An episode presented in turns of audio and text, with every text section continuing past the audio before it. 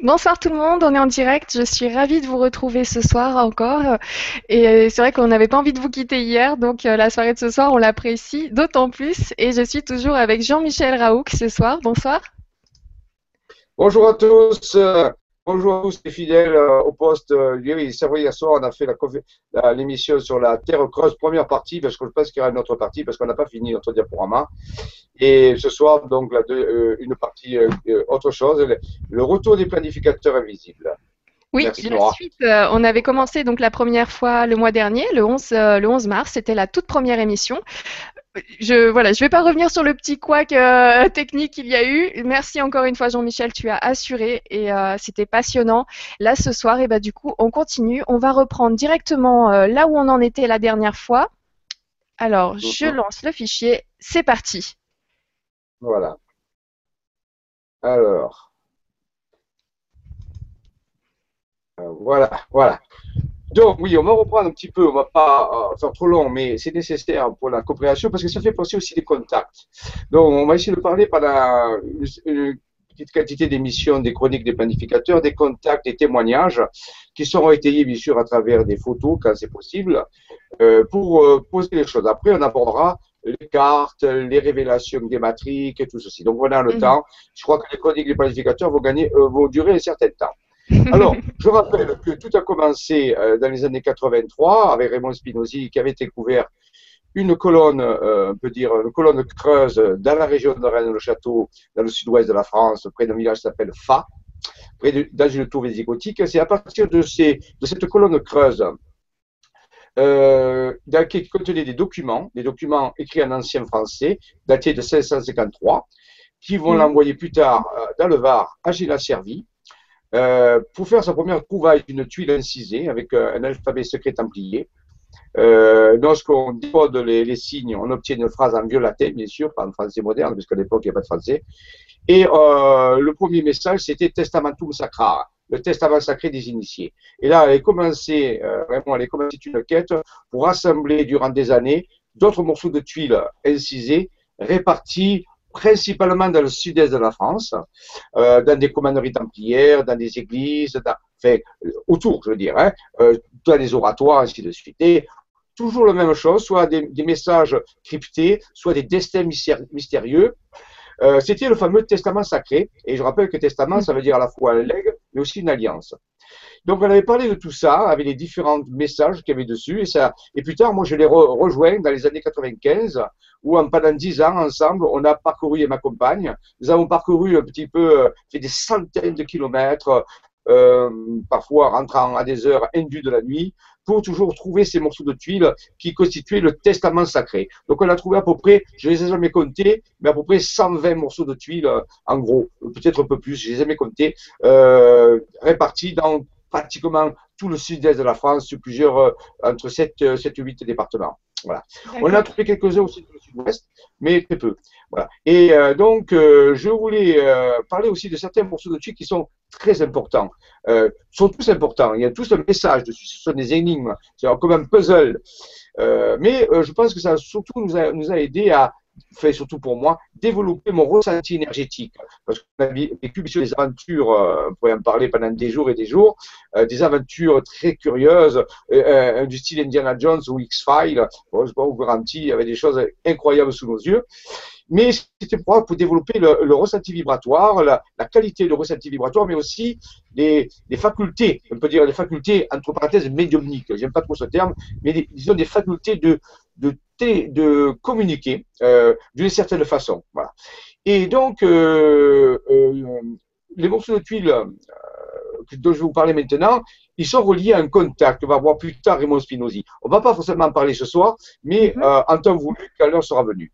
Mais je, veux vous parler de ces morceaux de tuiles parce qu'ils sont reliés à un contact très important qu'il a eu. Un des premiers contacts faits quand je l'ai connu. Parce qu'il l'a eu avant moi, mais quand je l'ai connu.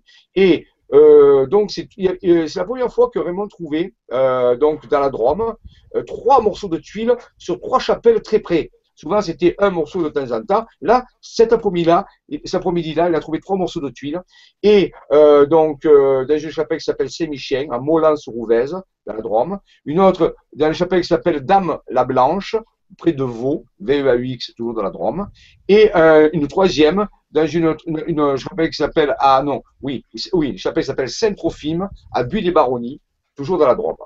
Et dans la même après-midi, il y avait plusieurs personnes avec lui, bien sûr. Et les trois messages qui ont été décryptés sont les suivants. Tirsus Santus, qui veut dire Saint-Tirce. Thesaurus Templum, qui veut dire trésor temple. Et Calix, qui veut dire calice. Alors, et c'est la première fois qu'on avait, comme on avait trois morceaux de tuiles, on a pu constituer une phrase. Alors, la phrase qu'on a, qu'on a mis en évidence, c'est ceci. Va à la chapelle Saint-Tirce, tu trouveras le trésor du temple, c'est un calice.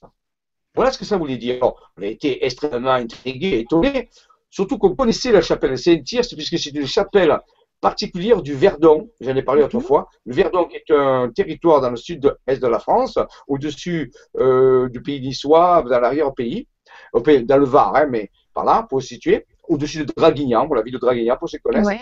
Et donc, euh, c'est un large territoire qui a été occupé par les Templiers et par des gens avant les Templiers. Ça a toujours été une terre initiatique, ce Verdon.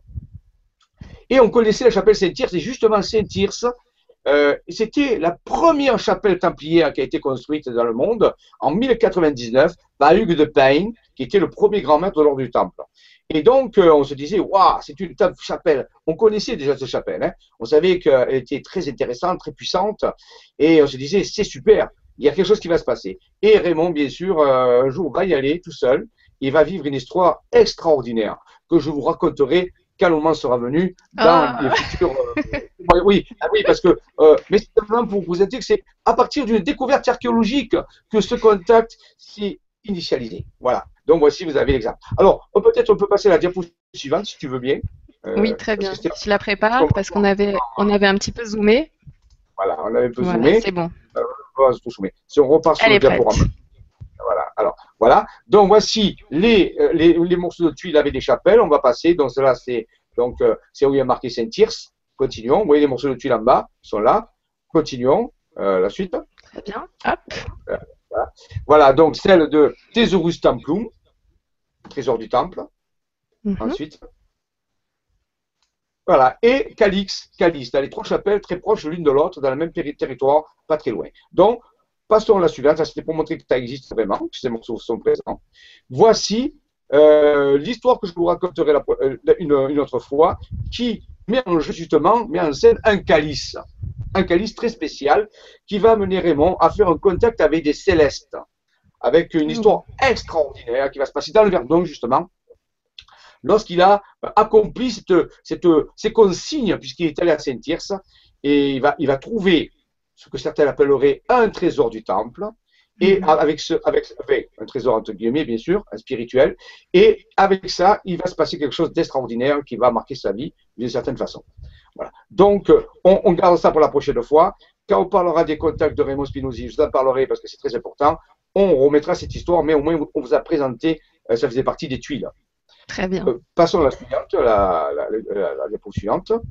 Voilà. Donc, d'autres, là on va, on, va avancer. Donc, d'autres il y a marqué documentum, par exemple, document. Donc, il fallait trouver des documents. Et bien sûr, ces documents ont été trouvés, qui nous ont amené. Ah, si, la fameuse chapelle Saint-Tirce. Euh, Saint-Tirce, elle est là, vous voyez. Et euh, Santum, euh, Santus, euh, où on va trouver Saint-Calice, le fameux Saint-Calice. Voilà. Donc, euh, alors, on peut se poser la question, le Saint-Calice, normalement, c'est le Graal. Hein. Dans, la, dans, la, tradition, ce qu'on appelle le Saint-Calice, c'est le Graal. Alors, on peut se poser la question, quelqu'un a-t-il trouvé le Graal ou quelque chose affilié au Graal? C'est une question, vous verrez. Vous n'êtes pas au bout de vos surprises. Continuons euh, notre exploration d'études euh, parce que euh, voilà. Voilà, d'autres endroits, hein, d'autres tuiles. ici, c'est Argentum, ça veut dire argent. Donc, on parlait sûrement des mines d'argent. Continuons. Là, on, on balaye rapidement hein, pour finir le diaporama. Le fameux château des Templiers, on y reviendra plus tard, où Raymond a trouvé une tuile bien marquée Arca 6 ou Arche 6. On verra, ça c'est relié au on peut dire, au secret des Templiers, de ce château Templier qui se trouve à Gréaux, qui se trouve euh, dans les Alpes, euh, les Alpes d'Haute-Provence, donc un château des Templiers très important où s'est passé des... Ça peut-être, ce sera une enquête scientifique, quand on fera l'enquête scientifique sur le trésor du Temple ou sur la spiritualité Templier, on peut parler de cette histoire. Mais vous voyez, tout ceci est parti à partir de trouvailles archéologiques. Continuons. Ensuite, voilà. Euh, alors, ça c'est intéressant dans les contacts, puisque à la chapelle, au village de Montfort, dans le 4, Raymond, à, l'église s'appelle Saint-Nama, Saint-Chama, Saint-Dona. Saint-Dona. Saint-Dona. magnifique église perdue dans la campagne. Je dis, qu'est-ce qu'elle fait là? C'est un monument. La chapelle Saint-Dona. Et là, il a trouvé un morceau de très particulier, au moins le dessin ici, où était stylisé une espèce de disque volant. Voilà. Et si on décrypte le langage, ça avait roue rota volante. Les roues volantes. Bah, faut pas. Hein, D'accord, ouais, voilà, on y est. Hein. C'était clair avec le dessin et l'inscription. Donc, les anciens connaissaient les disco volantes, les, les, les, disques qui volent. Nous, on appelle ça ovni. Vous voyez, c'est pas nouveau. Je crois que les ovnis vont arriver. Non, ils sont là, ils sont là depuis longtemps. Les anciens savaient ces choses-là. Nous, un peu modernes, on connaît un peu bébête, quoi, je crois. Les anciens, il n'y a pas de problème. Continuons. Voilà. Donc, euh, roue volante. Voilà. Donc, euh, d'autres chapelles, là, par exemple, Sigilon, Sigilum, ça veut dire le sceau à Notre-Dame des Anges. Alors ça, c'est très intéressant. Les chapelles qui s'appellent Notre-Dame des Anges, souvent sont reliées à des apparitions de vaisseaux. Les anciens avaient relié ça. Les anges, ben, c'était un code pour dire les extraterrestres dans l'ancien temps, hein, les anges. Donc voilà. Donc en réalité, Notre-Dame des Anges, ben, il y avait souvent des, survols de vaisseaux où il y avait les initiés connaissaient ces choses-là. Donc ils avaient un peu codé certaines chapelles comme ça. Donc ici, sigillum, le sceau, le fameux sceau, le sceau des Templiers ou le sceau qui scelle un secret. Continuons. Voilà, Saint-Martin de Brome, ici on avait un morceau de tuile où il y avait marqué porta, la porte. Mais la porte sur quoi? La porte sur un ailleurs, la porte sur d'autres dimensions, la porte sur un nouveau mystère? Vous voyez, tous ces morceaux de tuiles avaient tous des informations à nous donner, mais c'était difficile de relier tout ça pour en faire des textes. Continuons. Porta. Demandox, ah, très important. Alors Demandox, euh, là, c'est un village qui se trouve dans le Verdon toujours, euh, pas très loin de Castellane. Et là, euh, dans le château Templier, Raymond avait trouvé un morceau de tube il y avait marqué Missio Caelestis, la mission céleste, avec comme une flamme stylisée. Là, on la voit courbée, mais euh, je crois que je, l'ai redressé derrière. Regarde s'il n'y a pas à la suite, si je ne l'ai pas mis droite. Vous savez que je l'ai redressé. Non, moi, pas. Donc, c'est sur un pour là. Donc, c'est pas grave, on revient. Donc, vous voyez, si vous redressez la, tuile, on voit comme une flamme sur un, piédestal. Et ça m'a toujours euh, impressionné, cette tuile. Très particulière parce que c'est un, un endroit qui était templier, très puissant. Et il y a les preuves de ça. Hein.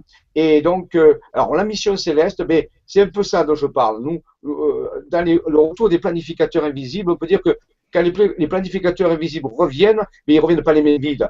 Ils vont accomplir une mission céleste, une mission qui touche le céleste. Mais cette mission a déjà commencé depuis longtemps, bien sûr, et on fait que la finaliser. Et là, les anciens nous indiquent que cette mission a perduré, puisqu'ils mettent ce message mission céleste. Continuons. Voilà. Là, c'était le premier exemple d'un morceau de tuile qui a été trouvé à Moustier-Sainte-Marie, un village très très intéressant, euh, près du Verdon aussi. Et là, il y avait marqué du plus Stella. Du plus Stella. Donc, oh, c'est pas besoin d'être latiniste pour dire que du plus Stella. Stella, c'est étoile et du plus, ça veut dire double. Double étoile. Double étoile. Mais quoi? Qu'est-ce que ça veut dire double étoile? Eh bien, il faut savoir que à Moustier-Sainte-Marie, justement, entre deux sommets montagneux, on a mis une chaîne elle existe encore, qui fait 227 mètres de long et où il y a une étoile accrochée. Il y a une étoile dans, métallique, donc ça s'appelle Moussier Sainte Marie, c'est relié à l'étoile.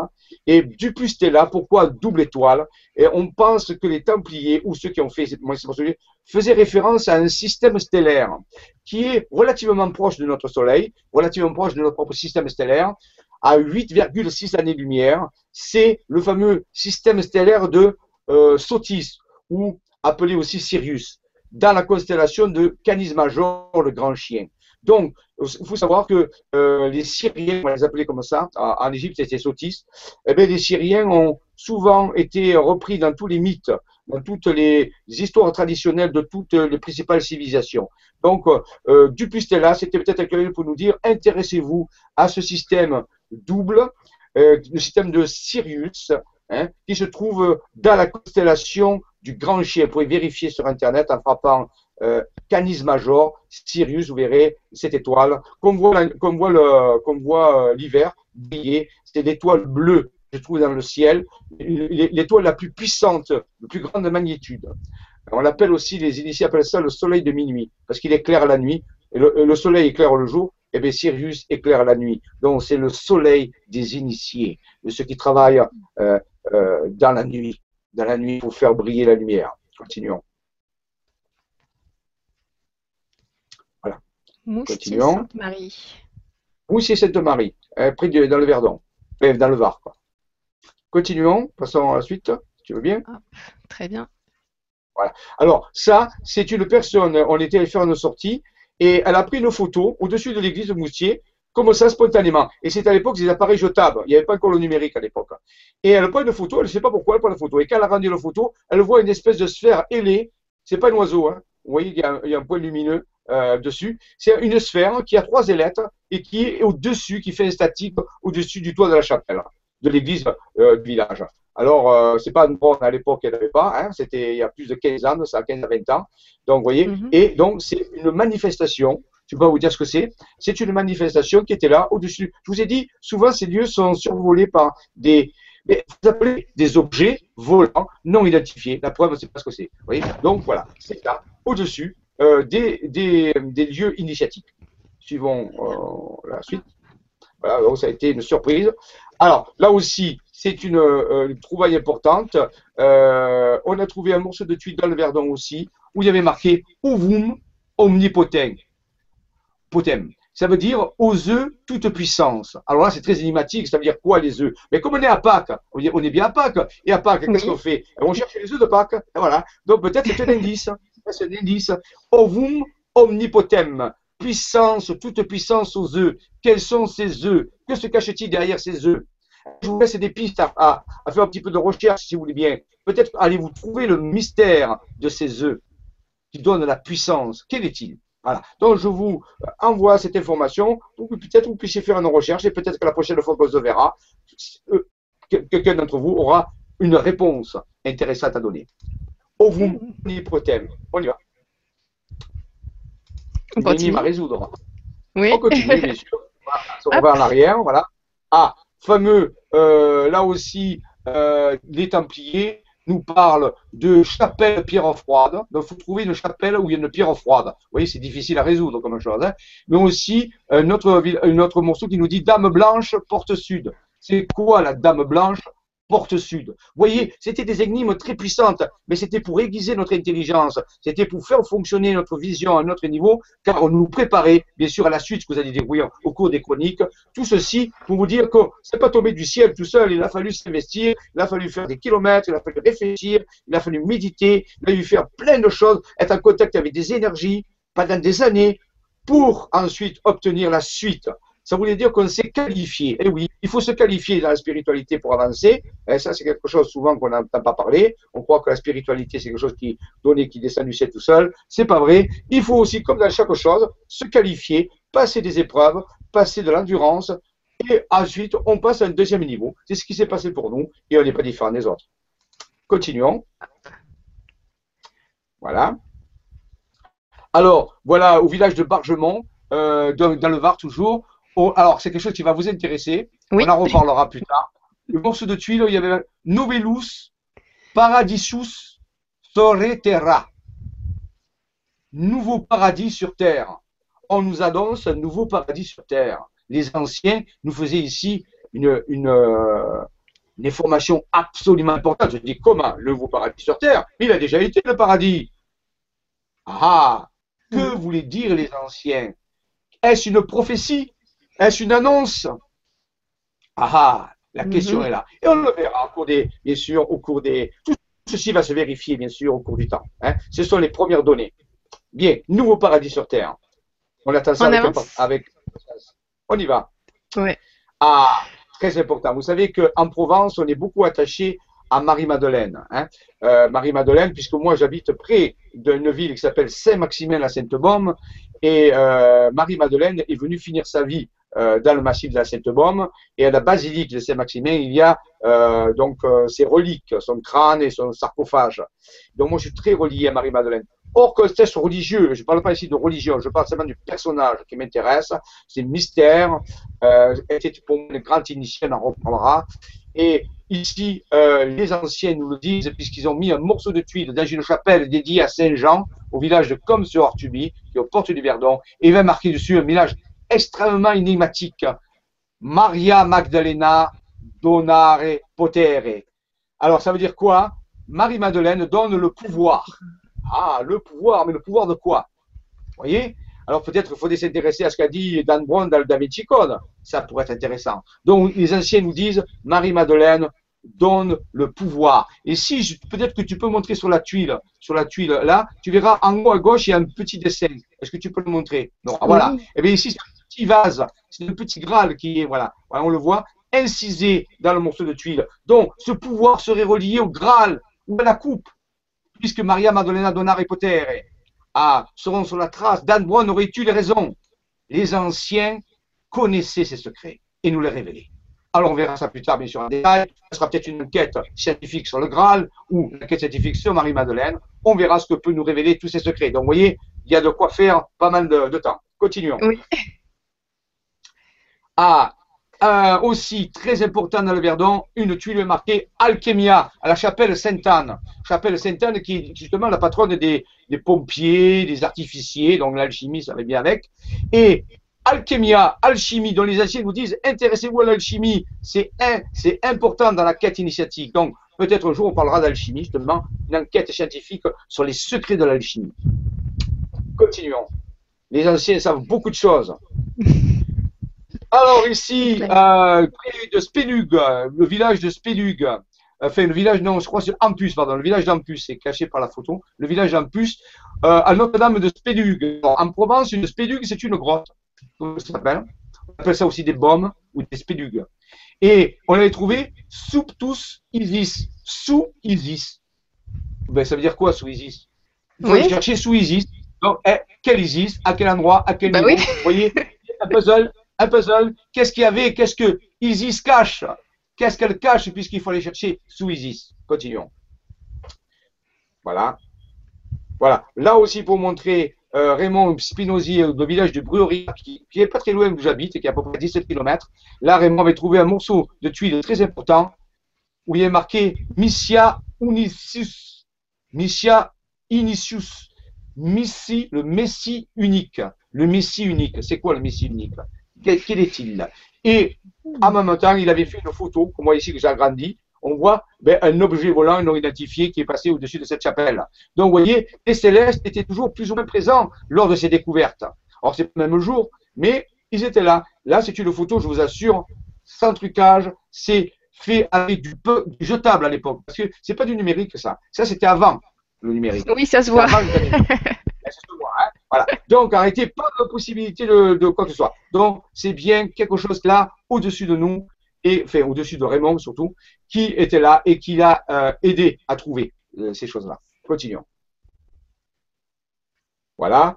Le, village de Villecroze, alors Villecroze, c'est la ville de la Croix, hein, Villecroze. Euh, il y avait marqué crucifix, justement croix. Vous voyez, c'était intéressant.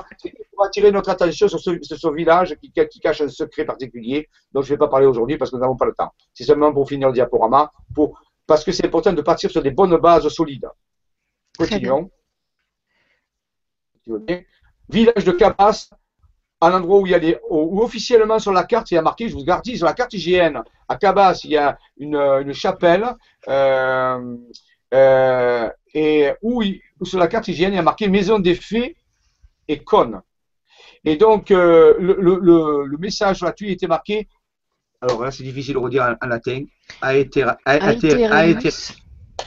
Aetereus, ça veut dire l'éther, la quintessence, le cinquième élément, l'éther. Donc, on disait, il faut tenir compte de l'éther. Magnifique chapelle, c'est jour avec euh, l'occasion passer par là, euh, aller visiter ce chapelle hein, où il y a la maison des fées, euh, bien sûr, marqué sur la carte hygiène.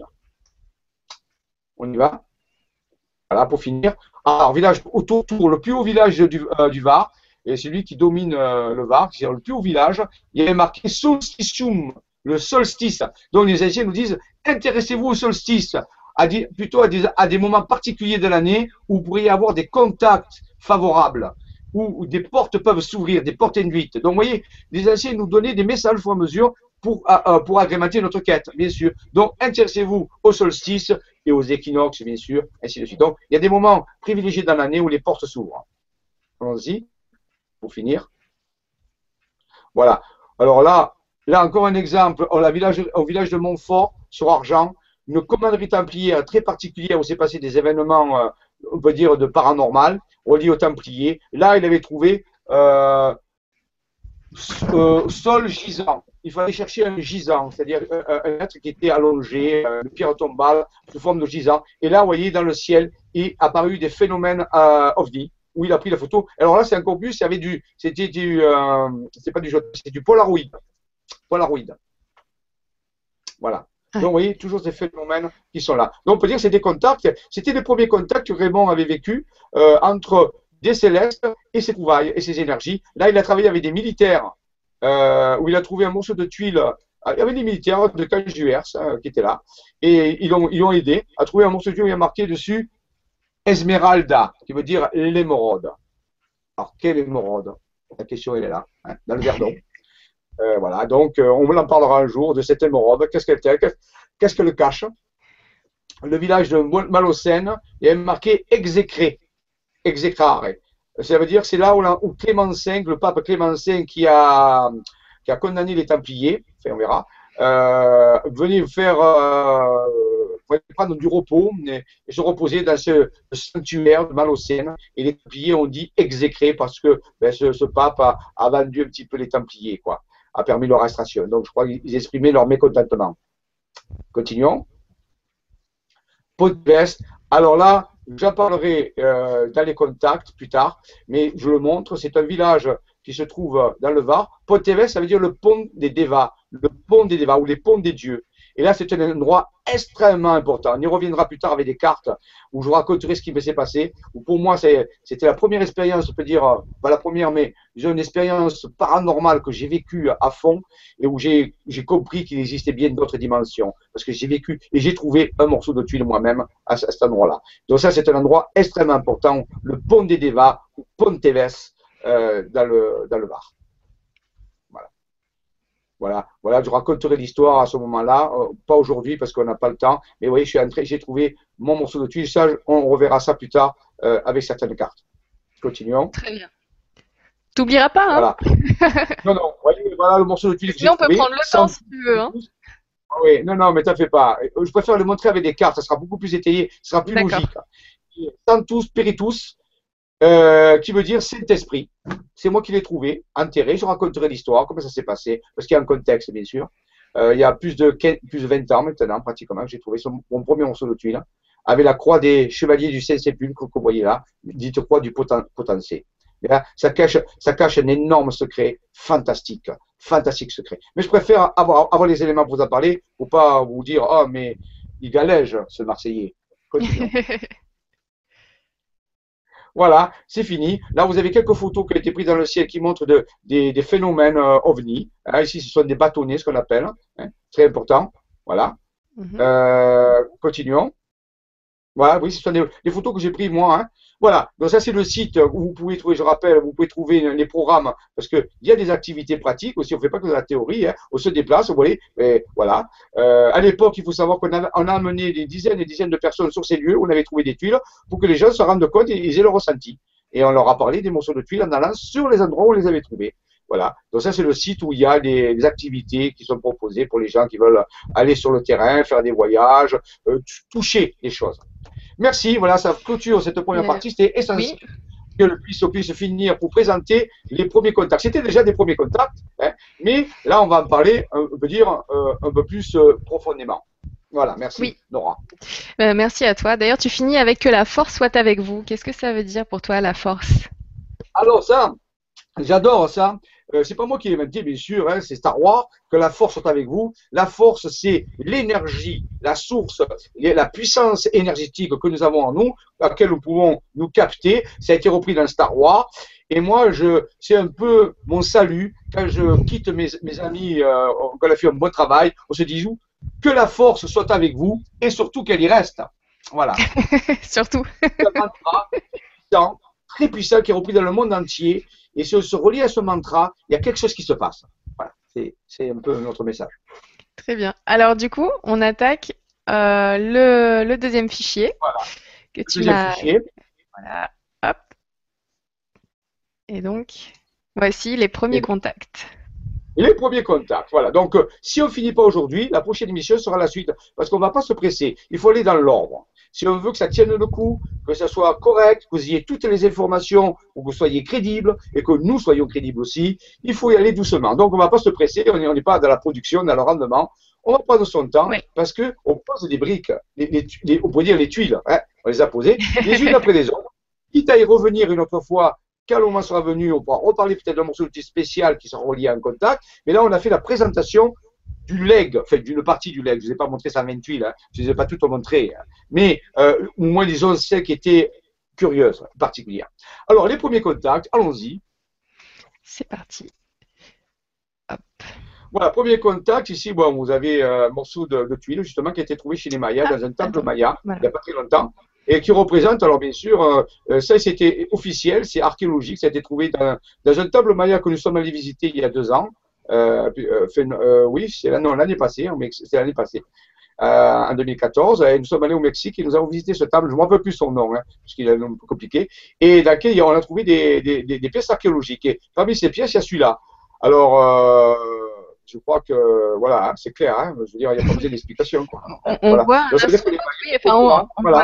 on, va dire, voilà, on reconnaît un petit peu le casque de, de, de ce qu'on connaît actuellement. Voilà, exactement. Hein. Mais c'est pas récent, ça. Hein, c'est des schémas. C'est éprouvé archéologiquement. Ce sont les archéologues qui ont trouvé ça. C'est pas des, des, des, euh, personnes comme ça. Hein. Donc, euh, c'est officiel. Donc, euh, euh, et c'est pas le seul morceau qui a été trouvé. Et je raconte, si on voit tous les morceaux qui ont été trouvés, c'est pas le but aujourd'hui de les présenter. On les présentera peut-être, on fera une enquête scientifique sur les Mayas, par exemple. Et bien, donc à ce moment-là, on va voir que les Mayas savaient très bien qu'ils étaient en contact, bien sûr. Hein. Ça, voilà, c'est de ce qu'on appelle de euh, l'archéo-ufologie. Oui, on, a prévu, on a prévu d'ailleurs une date euh, pour l'enquête sur le code Maya. Donc du coup, tu pourras en parler. Maya, euh... on parlera, on parlera de certaines découvertes archéologiques aussi récentes et comment les Mayas étaient peut-être au courant de tout ça et qu'est-ce qu'ils ont voulu dire. Très bien, ce sera le 4 juin. Voilà. Ah, bon. Alors, on avance. Ok, on y va. Voilà, donc Raymond Spinozzi, je l'ai présenté la dernière fois, vous le représentez encore aujourd'hui, un collaborateur qui est toujours présent, qui a fait énormément de travail, un membre de la, euh, ce que j'appelle moi plus tard la force sans visage, donc cette équipe qui travaille euh, dans toutes ces recherches. Et donc il est là, donc je le salue ce soir. Continuons, qui a fait, qui ont été ouvertes de cette huile, et ensuite que j'ai rejoint dans sa quête. Voilà. Donc je rappelle les premiers morceaux de tuile, on l'a vu la dernière fois, c'est comme ça que ça a commencé le fameux testament sacré, c'est qui a commencé la quête, a commencé à cet endroit-là. Voilà. Rappelez-vous de ça parce que je vais vivre un premier contact avec ces choses-là aussi. Donc on va en parler tout à l'heure. Très bien. Est-ce que je suis allé trop loin? Non, c'est bon? Voilà. Donc, euh, euh, euh, la mission céleste, mission on a parlé tout à l'heure, je reprends, c'est par rapport à ces contacts, dont la mission a pu se développer au, fur et à mesure avec ces, avec ces contacts qui se sont, qui se sont mis en place graduellement. Hein, voilà. Donc, ça, c'est pour vous dire que tout ça mis en place. Bon, euh, c'est quoi? C'est le même. Euh, ah, c'est peut-être que j'ai rajouté euh, pour reprendre. Est-ce qu'on les a vus, c'est bon, on peut les passer. Hein. on va passer ça parce qu'en réalité, j'avais rajouté ça. ah, tu avais prévu ton coup pour rattraper depuis la dernière fois. Oui. Voilà, voilà. Donc on a vu tout ça, donc on peut y aller. C'est tout simplement qu'on vient de le voir. C'était pour simplement initialiser tout ça. Voilà. Alors, les données de la géographie sacrée. On y va. Il est vrai sans mensonge et très véritable. Ce qui est en bas est comme ce qui est en haut, et ce qui est en haut est comme ce qui est en bas, pour le miracle d'une seule chose. C'est notre ami Hermès, trimégiste, qui veut dire le maître des trois œuvres. Hermès était grec. Hein. Alors, Hermès était chez les Grecs. Et il est plus connu en Égypte sous le nom de Thoth. Donc c'était Thoth qui avait dit ça. qui était un maître des trois œuvres. Ça, on en parlera quand on fera de l'alchimie. Rappelez-vous, les anciens nous ont conseillé de faire l'alchimie. Et on verra que dans l'alchimie, justement, il y a trois étapes pour obtenir la grande œuvre. Donc lui, il était maître des trois étapes, des trois œuvres. Continuons. Donc, le haut doit refléter le bas et le bas doit refléter le haut. Ce qu'avaient compris certains anciens, puisque, d'après certains, l'implantation des pyramides de Gizeh, du bateau de Gizeh, reflèterait, et c'est juste, et c'est vrai, la ceinture de la constellation d'Orion. Alors retenez bien ce nom, Orion, parce qu'on va les retrouver tout au long des chroniques et des planificateurs. Il va se dire que la constellation d'Orion et les autres constellations autour vont nous intéresser, ils vont faire partie de ce contact que nous allons développer au cours du temps. Alors les, anciens connaissaient déjà euh, cette, cette reliaison, cette liaison entre la Terre et le Soleil et une constellation mhm. qui s'appelle la constellation d'Orion. Continuons. Voilà. Bon, bien sûr, qui reflète les trois pyramides, c'est un fait euh, accompli à présent. C'est plus un secret pour personne. On sait que ceci est vérifiable. Oui.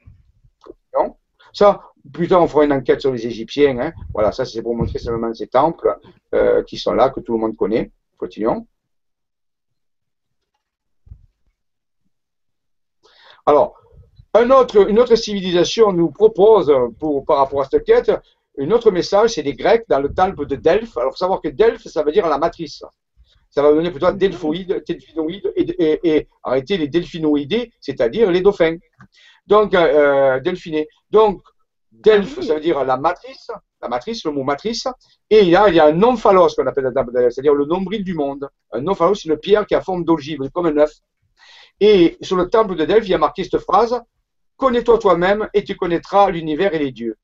L'oracle de Delphes. Que nos sotom, connais-toi. Donc, ce que nous proposent les anciens, c'est de nous connaître nous-mêmes pour connaître les dieux et l'univers. Très curieux quand même. Hein Au lieu de partir en quête dans l'univers, ben on nous dit non, connais-toi d'abord toi-même. Après, on nous ramène à nous d'abord, oui, c'est vrai. On aura toujours en premier la démarche première, ramener à nous, à l'intérieur de nous. Ah. Continuons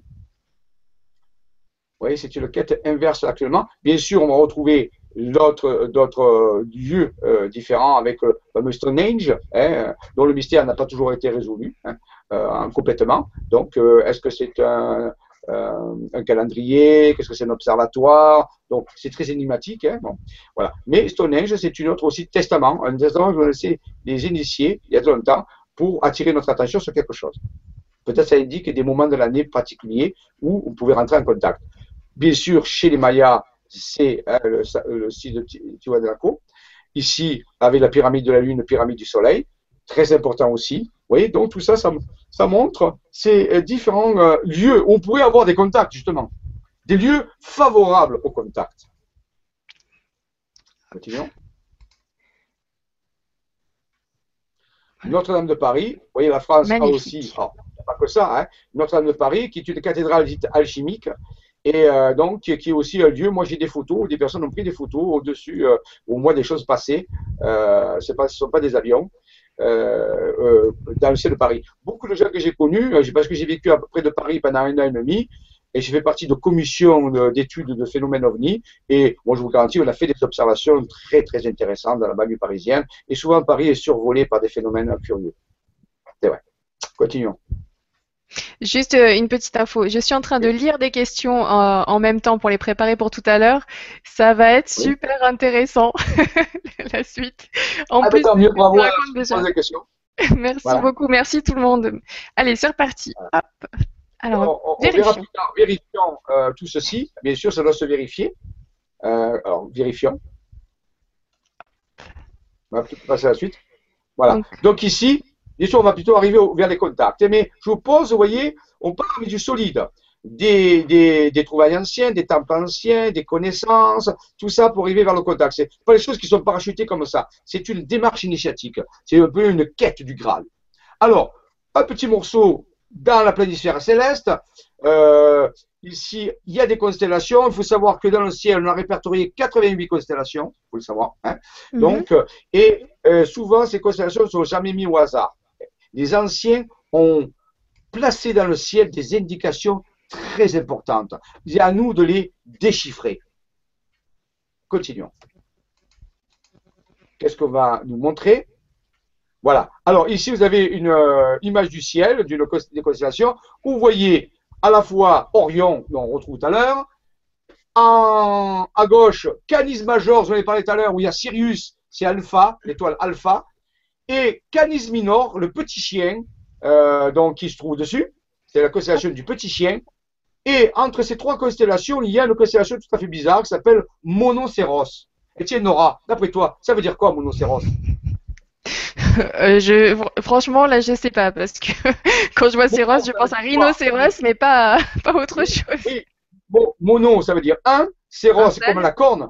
Et une seule corne. Ah, une seule corne, et eh oui. Quel animal mythique qui a une seule corne? Le rhinocéros, non? Non, ça, il n'est pas mythique, le rhinocéros. ah, ah, il seule corne, pardon, mythique. Oui, mythique. Euh... C'était pas l'histoire avec le labyrinthe, tu sais, où non, il n'y avait pas. Euh, non, c'est pas, c'est pas le Minotaure. Le Minotaure euh, non. non, non, non, non, On le trouve dans les contes de fées avec les fées, les gnomes, tout ça. C'est un animal très beau, très gentil. Ah, la licorne ah, La licorne, bravo ah, bah, La licorne eh oui. Le cheval avait la, la, la, corne, le troisième œil, qui représente le troisième œil en réalité. Eh bien ici, monocéros, ça veut dire la licorne. La licorne se trouve euh, au milieu de ces trois constellations. Est-ce un hasard? Est-ce que les anciens ont-ils mis la licorne à cet endroit-là? Au hasard Que cache la licorne? On nous dit que seules les vierges ou les, les personnes au cœur pur peuvent approcher la, les licornes qui vont leur délivrer le message du Saint Graal. Alors, il faut peut-être bien écouter que va nous dire la licorne. Qu'est-ce qu'elle va nous dire? Continuons. C'est parti. Voilà, un exemple. Voici ici reconstituer rapidement ces trois constellations. En dessous, nous avons un lièvre. Vous voyez, vous voyez la constellation du lièvre? Vous le voyez le lièvre? Ici. Voilà. Eh bien, d'où l'expression lever un lièvre. Nous devons lever un lièvre, c'est d'ailleurs trouver un secret. Ah ah hmm. Alors, est-ce qu'on va réussir? Regardez, en bas à gauche, vous avez la constellation de la boussole. Ça vous indique une direction. Vous voyez? Très curieux. Alors, grâce au lièvre et à la boussole, va-t-on trouver quelque chose de particulier? Allons-y. Si nous relions les trois étoiles principales de la constellation d'Orion qui s'appelle Betelgeuse, la constellation du Canis major Sirius et dans Canis minor c'est Procyon, nous obtenions un triangle équilatéral qui veut dire trois côtés égaux. Oui. Justement, au centre de ce alors, rappelons savoir que le triangle et dans la tradition représente la divinité. Hein. Ça s'appelle le delta, le delta lumineux, et ça représente la divinité. Hors système religieux, je parle ici le centre, la source, si vous voulez. Hein. On le représente par, c'est le mystère de la Trinité, si vous voulez, le 3. Donc le 3, c'est le delta, c'est le triangle. Il faut savoir que le triangle, c'est la première figure euh, qui permet de construire un plan. Parce qu'il faut trois points pour construire un plan, minimum. Donc c'est la première figure géométrique qui fait apparaître un plan. Vous voyez? Sinon, avec deux points, vous tracez une droite, c'est pas hein. Donc, vous voyez, la deuxième dimension. Donc, déjà, est-ce que, Jean-Michel, est-ce que tu peux revenir? Donc, euh, on en était au triangle équilatéral, donc, euh, qui est les mêmes côtés, parce que du coup, il y avait un petit saut au niveau du son. on t'entendait plus. Alors, oui, on a le triangle équilatéral. Le triangle équilatéral, chez la tradition, ça représente la divinité, le delta, ce qu'on appelle. La lettre D, chez les Grecs, est appelée delta, ce qui va donner chez nous deux, comme Dieu. Mais donc en réalité, ça représente la divinité. Hors système religion, pas de religion ici, simplement des concepts euh, primordiaux. Le delta, le 3 représente la divinité toujours. La divinité accomplie, si vous voulez. La divinité dans la création. Et ici, ces trois étoiles constituent ce delta, ce, cette, cette porte, cette porte. C'est comme une porte triangulaire. Et qu'est-ce qu'il y a à travers la porte? Qu'est-ce qui passe à travers la porte? Qu'est-ce qu'on voit ici? La licorne, monocéros. Donc, on appelle ça la porte des dieux, la porte des dieux où la licorne passe et nous indique une, information importante. Il nous indique que cette portion du ciel euh, cache un secret. Alors maintenant, on pourrait aller plus loin. On me dit, oui, mais d'accord, mais qu'est-ce qu'on va faire? On ne va pas aller sur ces constellations, c'est trop loin pour l'instant. Oui, mais rappelez-vous qu'a dit Hermès, tout ce qui est en haut est comme ce qui est en bas. Tout ce qui est en bas est comme ce qui est en haut pour le miracle d'une seule et même chose. Donc, il s'agit de retrouver sur la terre la même configuration. Est-ce que vous croyez que ça existe? Est-ce que vous croyez que cette configuration va être retrouvée sur la Terre? Si elle est trouvée, elle cache un grand secret, un lieu où il y a des puissants contacts, où des portes peuvent s'ouvrir entre le ciel et la terre. Voici le message des initiés anciens. Il faut résoudre cette énigme. Où va-t-on trouver cela? Et c'est à travers ces contacts que des informations vont nous venir. Nous allons voir. Vérifions ceci. Alors nous allons aller dans le sud de la France, à un endroit très particulier. Voilà. Allons-y. Près de Sisteron, qui est des Alpes d'Haute-Provence. Et voici mon ami Alain Ballas. Alain Ballas est un chercheur, est un ingénieur à la retraite maintenant, qui a commencé aussi à, tracer des cartes grâce à son intuition, son regard intérieur, comme la, comme la licorne. Et donc, il a relié ici des villages, des villages dans le sud de la France. Et c'est exact, parce que faut lui faire confiance. Lui, c'est quelque chose au millimètre près. Hein. Et c'est un ingénieur qui travaillait euh, donc ces tables de bureau d'études, pour vous dire. Et donc, quand il a mis à tracer, il a relié des villages, et il se trouve qu'il a trouvé trois lieux exactement euh, reconstituant les constellations d'Orion avec Beltégueuse, la constellation de Canis Major avec Sirius, et la constellation de Procyon euh, avec euh, la Canis Minor avec Procyon. Et au centre, la licorne. Et justement, à ce moment-là, on nous indiquait la porte des dieux. Et près de cet endroit, près de ces endroits qui étaient ciblés, alors Orion se trouve, euh, Beltégueuse se trouve à un village qui s'appelle la Javie. Euh, alors, en passant, en passant, vous vous rappelez mm -hmm. cet avion qui vient de s'écraser, l'avion allemand Il s'est écrasé dans, la, euh, dans, les montagnes, euh, un peu plus loin que Digne. Et eh bien justement, c'est très près de cet endroit il s'est écrasé. Je connais exactement mmh. cet endroit parce que je le pratique souvent. Donc, c'est un endroit très proche de la, où la constellation d'Orion. Ensuite, euh, la Sirius, c'est un village qui s'appelle Malmoisson. Et Canis Minor, c'est un endroit qui s'appelle Saint-Génièse. Et là, où il y a la licorne, il y a un endroit que les anciens appelaient un, un ancien lieu initiatique, historique, je parle, il y a des preuves. Théopolis, la cité des dieux. Théopolis, la cité des dieux. Wow. Alors, continuons. Euh, donc, on voit que c'est les anciens avaient raison. Le ciel indique bien, voilà, donc si on reconstitue le triangle, on l'a ici. Donc, bien sûr, nous sommes allés visiter ces lieux et nous avons eu des contacts sur ces lieux. Donc, je vais vous raconter tout à l'heure quelques exemples. Allons-y. Donc, vous voyez, on n'y est pas allé au hasard. Voici les licornes, hein, les licornes qui sont là et qui euh, nous indiquent. C'est comme ça que les anciens travaillaient ces lieux, euh, on ne va pas vous indiquer sur la carte euh, endroit de contact. Il faut déchiffrer le message des initiés. Excuse-moi, je vais. Oui. Jean-Michel, juste une seconde, je vais remonter sur l'image d'avant parce que j'avais bloqué l'écran sur toi et les gens n'ont pas vu le triangle et donc ah, c'était ici que voilà. tu disais que tu avais trouvé des choses et tu avais eu des voilà, rencontres. On a trouvé des choses et on a eu des contacts. Là, je peux vous dire, allez, je vous le dis, ne le croyez allez. pas, rappelez-vous, hein, c'est une histoire que je raconte. Très bien. Là, il y a une base, une base euh, à la fois extraterrestre et intraterrestre. En arrière, on a parlé de la Terre creuse et j'ai dit, ah, en tant que scientifique, on va pas aller trop loin. Et là, ce soir, je suis pas en tant que scientifique, je suis là en tant que chercheur euh, alternatif. Donc, par nos expériences, par nos découvertes et ce que disent les anciens, ils nous indiquent ici qu'il y avait qu'il y a une base intra et extraterrestre où on a vu des dizaines et des dizaines de vaisseaux. Moi, je connais des gens qui ont vu des gens dignes de foi que j'ai côtoyés moi-même j'ai assisté à ces phénomènes, d'autres personnes en ont assisté, d'autres personnes qu'on a amenées sur le terrain qui ont vu des choses aussi. Donc en réalité, il y a vraiment une base. Donc vous voyez, les anciens ne sont pas trompés, ils nous ont légué un testamentum sacrar, un testament sacré, et ils nous ont dit, si vous avez des yeux pour voir et des oreilles pour entendre, vous allez découvrir ces choses-là. Voilà. C'est ici qu'on va retrouver, c'est dans le coin qu'on va retrouver la, la, la source euh, de, du dossier des lettres humides d'ailleurs. Voilà.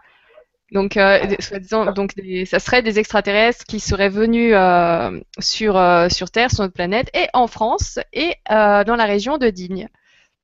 Exactement au même endroit. Ouais, au même endroit, pas très loin de là. Donc, vous voyez, est-ce qu'ils savaient ça? Ah, je pose la question. Je sais pas. En tout cas, c'est une autre histoire qui n'a rien à voir avec ton, ton parcours et, et, tes recherches, mais qui, du coup, rejoint la même zone. En tout cas, on parle de la même zone. Exactement, la même zone. Vous voyez, les zones sont, sont, sont, répertoriées par les anciens. Mais il faut décrypter l'intelligence qu'ils ont fait. Continuons. Ah, voilà. Hein. Donc on revient là-dessus. Voilà. Représente les licornes, bien sûr, pour ceux qui ne savent pas ce que c'est qu'une licorne. oui, d'ailleurs, merci pour les gens qui m'ont donné des réponses tout à l'heure. Là, j'avais pas pensé à regarder les commentaires. J'aurais eu la réponse tout de suite. voilà, les monocéros. Donc, euh, c'est relié à la Lune. Les licornes sont reliées à la Lune, au pouvoir féminin. C'est le pouvoir féminin. C'est euh, le côté, vous savez que la Lune, c'est le côté caché. C'est le côté caché, c'est le subconscient. Donc, ce sont des secrets reliés au subconscient. Continuons. Voilà. Alors, maintenant, je vais commencer à vous raconter certaines histoires. C'était pour, pour un exemple. Alors, on va prendre du temps un petit peu. Je ne sais pas combien il me reste de temps pour commencer les histoires. Oh, là, tu, as, tu as un bon quart d'heure, 20 minutes encore. Bon, alors je vais commencer mes histoires. On les arrêtera, on reprendra la prochaine fois, ainsi de suite, parce que c'est important. C'est pas parce que c'est mes histoires à moi. Non, non, pas du tout. Mais c'est pour vous illustrer les propos, les premiers contacts. Alors, les premiers contacts vont commencer, non pas. Alors là, le lieu que vous voyez, justement, c'est Théopolis, la cité des dieux. Bon, on, y reviendra, le fameux endroit où il y avait la licorne. Alors, euh, c'est un rocher. Et donc, euh, les, premiers, les premiers contacts, je me rappelle, ont commencé à Paris, dans, à, la banlieue parisienne en 1987. C'est la première fois que je quittais euh, la Marseille pour aller travailler à Paris, dans un laboratoire de recherche alimentaire. Et j'étais dans un village qui s'appelait Taverny. Taverny, c'est un petit village qui se trouve à 30 km de Paris, au nord de Paris. Mais c'est, c'était, et je pense que c'est encore le PC nucléaire français. Là, c'est le poste de quoi? L'équivalent du NORAD pour les États-Unis. C'est là où on commande, euh, s'il y avait une guerre nucléaire, c'est là où il y a le, les, le COS, si vous voulez, hein, où se mettrait le président et tout euh, les ministres euh, en sécurité sous la terre. Donc, c'est le PC de commande nucléaire français. Et donc, j'étais dans ce petit village juste à côté. Pour rappeler que j'allais faire mon footing, je faisais le tour du, du, euh, du système. On avait des barbelés, les caméras et tout le reste. Et donc, euh, euh, c'était en 1987 mhm. et j'étais dans, ce laboratoire. J'habitais dans le laboratoire parce qu'il y avait une villa et qui avait été louée par, par le directeur dont la société est à Marseille. C'est une succursale d'analyse. Et donc, c'est la première fois que je quittais Marseille hein, dans ma vie. J'avais 26 ans, vous voyez, j'étais pas jeune. Hein. J'ai fait mes études assez tard. Et donc, euh, j'arrive là-bas et bon, ça se passe bien, pas de problème.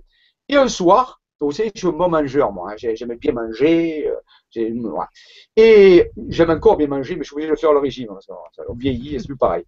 Et donc, voilà. Et donc, je, ce soir-là, je n'ai pas fait. Je mange légèrement. Je ne sais pas pourquoi? Je me rappelle, il y avait le directeur avec moi, ce directeur adjoint, il me dit oh, Monsieur Raoult, vous mangez pas? Je dis Vous savez, j'ai pas trop faim ce soir. Bah, bon, je vais aller me coucher. Bon, c'est pas de moi, ça, quand même. Hein. Bon, on fait, je vais me coucher tranquillement. Et là, je m'endors. Et là, je vais faire un rêve. Mais ce n'est pas un rêve, je sais que ce n'est pas un rêve. Et là, ouais, qu'est-ce qui se passe? Dans ce rêve, ce songe, quelque part, c'est comme un dessin animé. C'est à peu près des couleurs pastel, on peut dire, des couleurs pastel.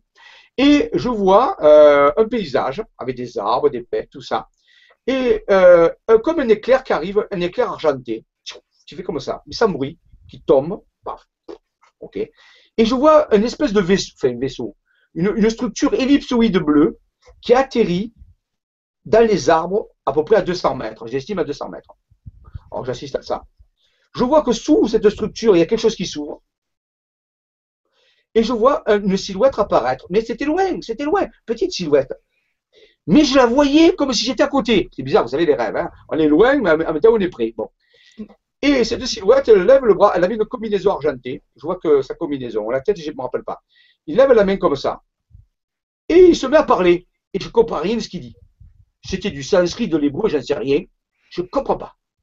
Sauf à la fin, quelques mots en français. Il me dit Rendez-vous le 21 juin. Et moi, dans mon rêve, je dis, oui, mais de quelle année? Il me dit, tu le sauras tant voulu. Le rêve s'arrête, je me réveille. Et là, j'avais le soleil qui me tombait euh, en pleine figure. Il avait le, le, se lever et, et, ça m'avait réveillé. Et vous me croirez si vous voulez.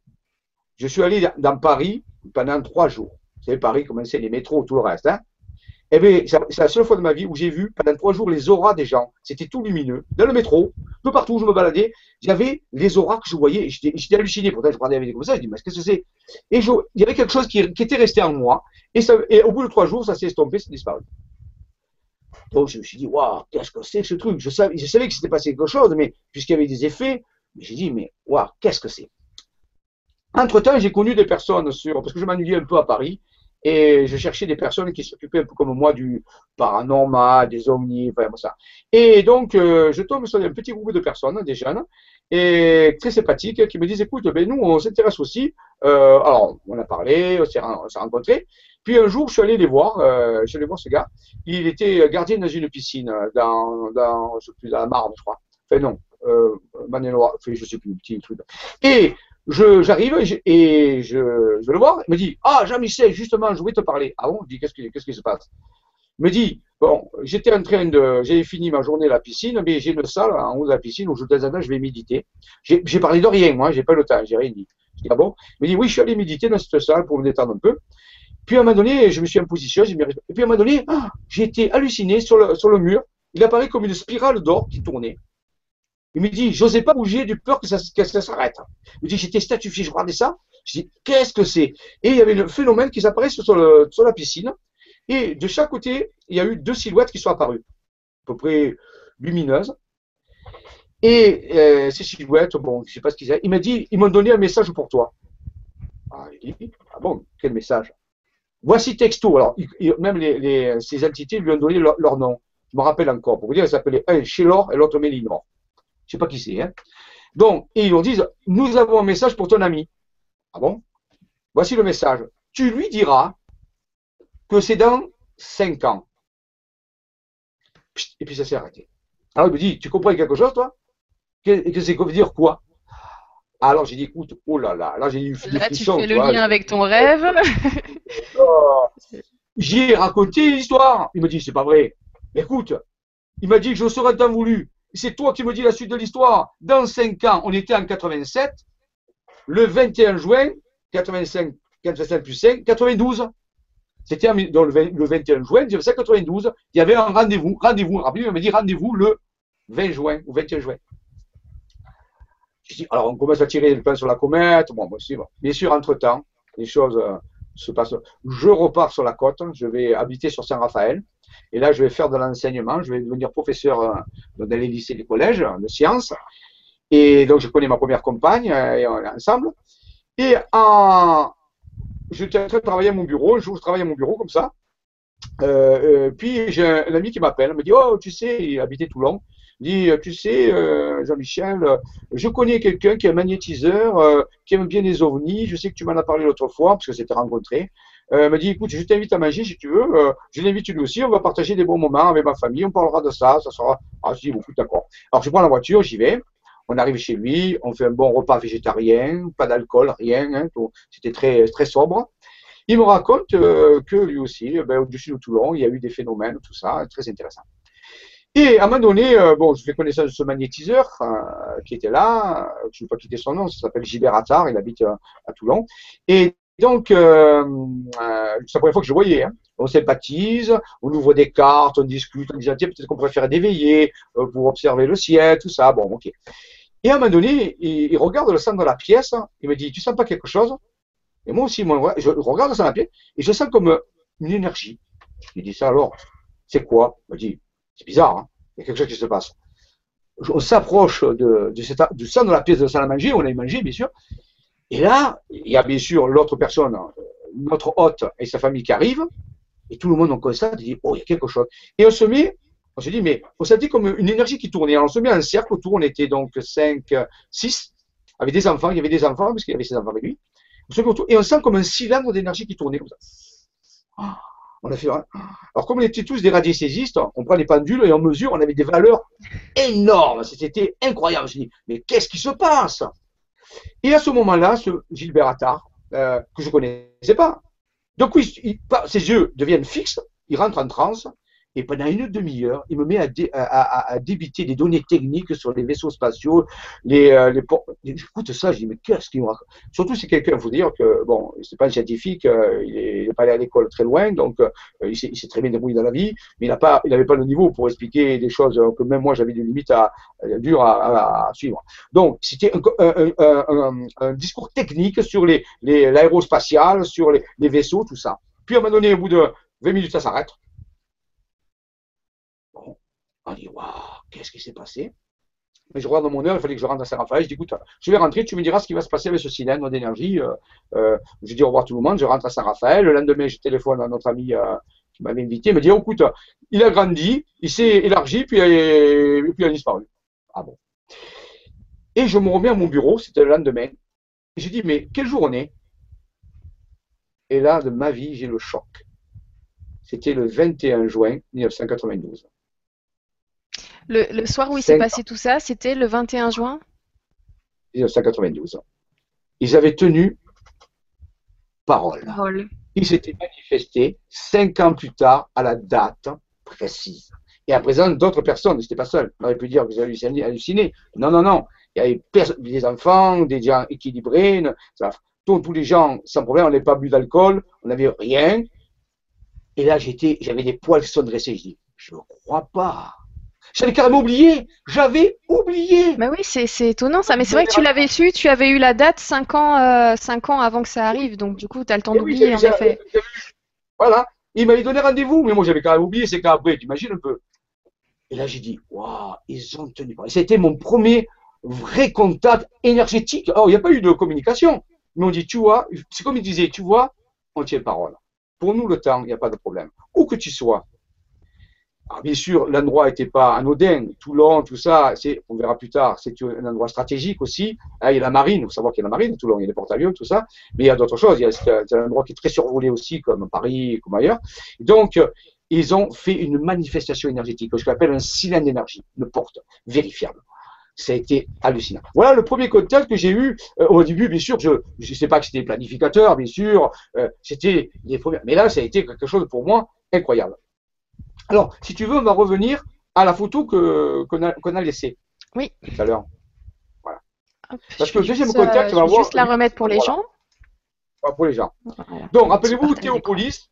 Euh, Théopolis, la cité des dieux, le endroit où il y a la licorne, hein, où il y a la licorne, euh, indiqué par les anciens, par les trois constellations, par le fameux triangle, hein, Sirius, euh, euh l'autre s'appelle Procyon et Beltégeuse. Là, le monocéros indique cet endroit qui s'appelle Dromont. Alors son nom officiel sur les cartes, c'est Dromont, près du village de Saint-Génièse, pas très loin de Sisteron. Vous voyez, c'est très... Mais c'est historique, je raconte ça. Je peux faire une émission scientifique là-dessus. Je vous donne toute l'épreuve. Il n'y a aucun problème. Mais donc, voilà. Donc, il y a cet endroit. Et c'est un endroit extrêmement puissant. Il faut savoir que Raymond Spinozzi, à l'époque, quand je l'ai connu, avait trouvé un morceau de tuile ici. On en reparlera. Et le morceau de tuile, près de la chapelle, il y a une chapelle, près de la chapelle, où il y avait marqué, en latin, bien sûr décrypté qu'on a vu, Turbilio sublimis. Alors, Nora, d'après toi, qu'est-ce que ça veut dire Turbilio sublimis? Ouh là là là là. Tu, tu sais, moi j'ai fait une année de grec, hein, c'est tout, et c'était en, en non, mais, non, mais par l'intuition, turbilio, ça veut dire quoi Turbilio? Tourbillon? Ça a à voir avec ça Tourbillon. Oui, oui, tourbillon, turbine, turbilio. Et sublimis. Sublime? Tourbillon sublime, et c'est ce que tu as vécu pendant cette soirée du 21 juin 92. Voilà, et bien, c'est pas vrai. à cet endroit-là, les anciens avaient indiqué qu'il y a un tourbillon sublime, c'est-à-dire un vortex sublime. Mais pourquoi sublime? Pourquoi pas dire vortex important, grand vortex? Oui, c'est vrai. Pourquoi sublime? Ah, parce que les anciens ne disent jamais rien au hasard. S'ils disent sublime, c'est qu'il y a un rapport avec le sublime. On va voir plus tard. Donc, un tourbillon sublime. Donc, les anciens indiquaient ces choses-là. Alors, voici comment ça s'est passé. C'était euh, à Pâques, justement, et à, à peu près la même période, à Pâques 1994, deux mois avant que je rencontre ma nouvelle compagne. Parce qu'entre-temps, je m'étais séparé de mon ancienne, qui était restée à Saint-Raphaël, et j'avais connu ma nouvelle compagne, Marie-Josée Wallard, euh, qui, c'est quand même curieux, euh, est née à Béthune, dans le nord de la France. Et moi, je suis né à Marseille. Vous voyez, on est vraiment euh, la lune et le soleil. Hein. Et donc, euh, on y reviendra tout ça. Et donc, euh, juste avant que je la connaisse, deux mois avant, à l'époque, on amenait des gens sur les lieux pour leur faire connaître ces choses-là. Et entre-temps, j'ai un, de mes amis, Alain Ballas, justement, dont j'ai parlé tout à l'heure, hein, l'ami Alain, m'appelle, celui qui avait trouvé la carte, justement, dont on a parlé, hein, la carte, Alain, oui. m'appelle et me dit, Jean-Michel, qu'est-ce que tu fais à Pâques? Ah, ben, je dis, ben, à ce Pâques-là, oui, il me dit oui. Ben, j'ai dit, ben, j'ai un problème, c'est que j'ai un séminaire. J'ai un séminaire, je commençais mes séminaires justement sur l'auto-channeling, le channeling avec l'être intérieur. Je commençais à faire ces séminaires-là. euh, les, découvertes importantes que nous avons fait plus tard. Donc, je m'étais, et j'ai dit, écoute, là, ce, ce, week- end de Pâques, je suis pris, j'ai un séminaire. Il me dit, oh, c'est dommage, je sens quelque chose, on devrait aller à Théopolis. Bah, j'ai dit, euh, Alain, je sais bien, mais euh, je ne veux pas annuler mon séminaire quand même. Euh, ah, il m'a dit, c'est dommage, je sens quelque chose. Bon, ok. On raccroche. Et quelques temps après, une, personne m'appelle, la personne qui organisait le séminaire, justement, dans le Var, elle m'a dit, écoute, Jean-Michel, il, y a, très peu de personnes, je crois qu'il vaut mieux reporter le séminaire. Ah ah, ah, ah. Donc, je dis, écoute, il n'y a pas de problème, on va le reporter. Donc, je retéléphone à mon ami Alain, je dis, Alain, tu sais pas quoi? Ben, justement, le séminaire, il a été reporté. Donc, je suis, ah, elle me dit, je suis content parce que, justement, je sais quelque chose. Entre-temps, une de mes amies à moi, qui était très férue de philologie aussi des ovnis et qui habite, qui habite un village qui est le premier village bio du, euh, du, sud de la France, Correns. Vous savez, ce village, il est connu. Vous savez qui c'est qui habite? Angelina Jolie et son mari, Brad Pitt. Ils ont un château à Correns. Eh oui. Et c'est là où ils se sont mariés. Ah, c'est le scoop Non. Il n'y a pas longtemps, ils se sont mariés dans le village de Correns. Eh oui. voilà. Alors donc, ça c'est pour le people. Alors donc. Euh... c'est pas mal. je savais pas qu'ils étaient mariés. Je... tu m'apprends encore un truc. Il n'y a pas longtemps à Correns, mais ça s'est fait dans la discrétion. Ils habitent ben un château euh, que j'ai vu. Euh, qui est pas très loin de Correns, euh, château, magnifique château, magnifique propriété, avec des chapelles, ils ont des chapelles à l'intérieur. Bon, enfin, moi j'aime bien, J'aime bien son rôle de, comment elle s'appelle, l'aventurière, Lara Croft. J'aime bien. Mm. Alors donc, euh, voilà. Et donc, cette personne m'appelle, me dit, oh, euh, Jean-Michel, j'ai fait un rêve. Ah, je dis, tiens, qu'est-ce qui se passe? Elle me dit, on était, euh, c'était entre le printemps et l'été, on était dans la campagne, on avait planté des tentes, on m'a donné, on va se coucher, et toi, tu restes dehors. Ah bon? Et à un moment donné, tu vois quelque chose dans le ciel, tu nous appelles, le temps qu'on sorte des tentes, ça avait disparu. Ah, je dis, c'est bien ton rêve, mais bon, euh, qu'est-ce que je peux faire avec ça? Euh, C'est gentil, c'est bien, il y a sûrement quelque chose, mais je ne vois pas, c'est sûrement. Ok, retenons ce rêve. Alors, donc, plusieurs éléments, c'est comme si le, cosmos conspirait à, nous réunir à un endroit avec des. Mais sur le coup, on n'a pas fait vraiment le rapport. On va, on, on monte un week-end à Théopolis, là, cet endroit-là, et je me rappelle, on était plusieurs voitures, c'était que des amis. C'était une veillée entre amis. on voulait voir les phénomènes célestes. Ouais, mais attends, c'est à à Pâques. Je me rappelle, on arrive le dimanche de Pâques. On s'installe dans des gîtes et on va euh, à 10h30 euh, euh, faire la veillée près de, ce, de ce rocher où il se passe des choses, où il y a le tourbillon sublime, justement. Et entre-temps, on avait fait venir une personne avec nous qui faisait partie de l'équipe, qui était une femme, une jeune femme qui était une jeune mère de famille, qui avait que ses enfants. Et euh, à un moment donné, euh, je raconte ça parce que c'est assez important, à un moment donné, on, est allé manger des pizzas dans un petit restaurant avant d'aller faire la veillée. Et euh, elle n'a pas voulu venir parce qu'elle voulait rester avec ses enfants. Bon. Au retour, après la pizza, on a croisé deux sangliers. Et ça, c'est pas anodin. J'en parlerai plus tard. Le sanglier. Et euh, ça peut être fortuit, mais dans ce cas, c'était pas fortuit. Et ensuite, on va la chercher. Elle s'était endormie, on la réveille, elle vient avec nous. On arrive au pied du rocher, on met les voitures en bas. Et là, bon, j'avais une CB portable avec moi, et, j'étais avec un ami, et d'un coup, je sens une impulsion incroyable. Je dis, euh, mon ami qui s'appelait, alors je ne me rappelle plus comment s'appelait mon ami, moi. Et je lui dis, écoute, il faut que je, je sorte de la voiture. Il me dit, t'es fou, ça va pas, il fait nuit. Il faisait un vent, un vent, un mistral. Incroyable. On a su le lendemain qu'il faisait moins 7. Mais je dis, je ne peux pas, il faut que je sorte. On me dit, mais qu'est-ce que tu fous? Tu vas tomber. Il dit, oh, il fait nuit. Tu tu pas bien la voiture, là, tranquille, tu regardes le ciel. Je dis, non, il faut que j'y vais. Écoute, j'ai ma CV portable. les... je, te ferai des appels pour te dire que ça va bien, mais il faut que je monte. Il m'a dit, tu es barjot. Ouais, ok. Alors je sors de la voiture, je dis rien à personne, je prends ma lampe et ma CB portable on a, euh, tout ça, on a même filmé.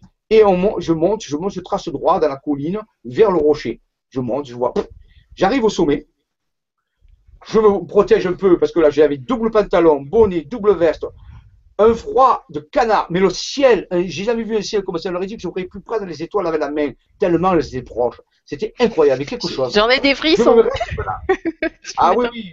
Euh, moi aussi, j'en avais des frissons, mais pas les mêmes. Et donc, euh, et pendant une heure, je reste au pied du rocher Et là, je vois comme des vapeurs blanches autour du rocher. Et je sens comme une intelligence qui me dit, reste là, reste là. Et pendant une heure, je suis là, je regarde cette vapeur blanche qui était là comme Stora.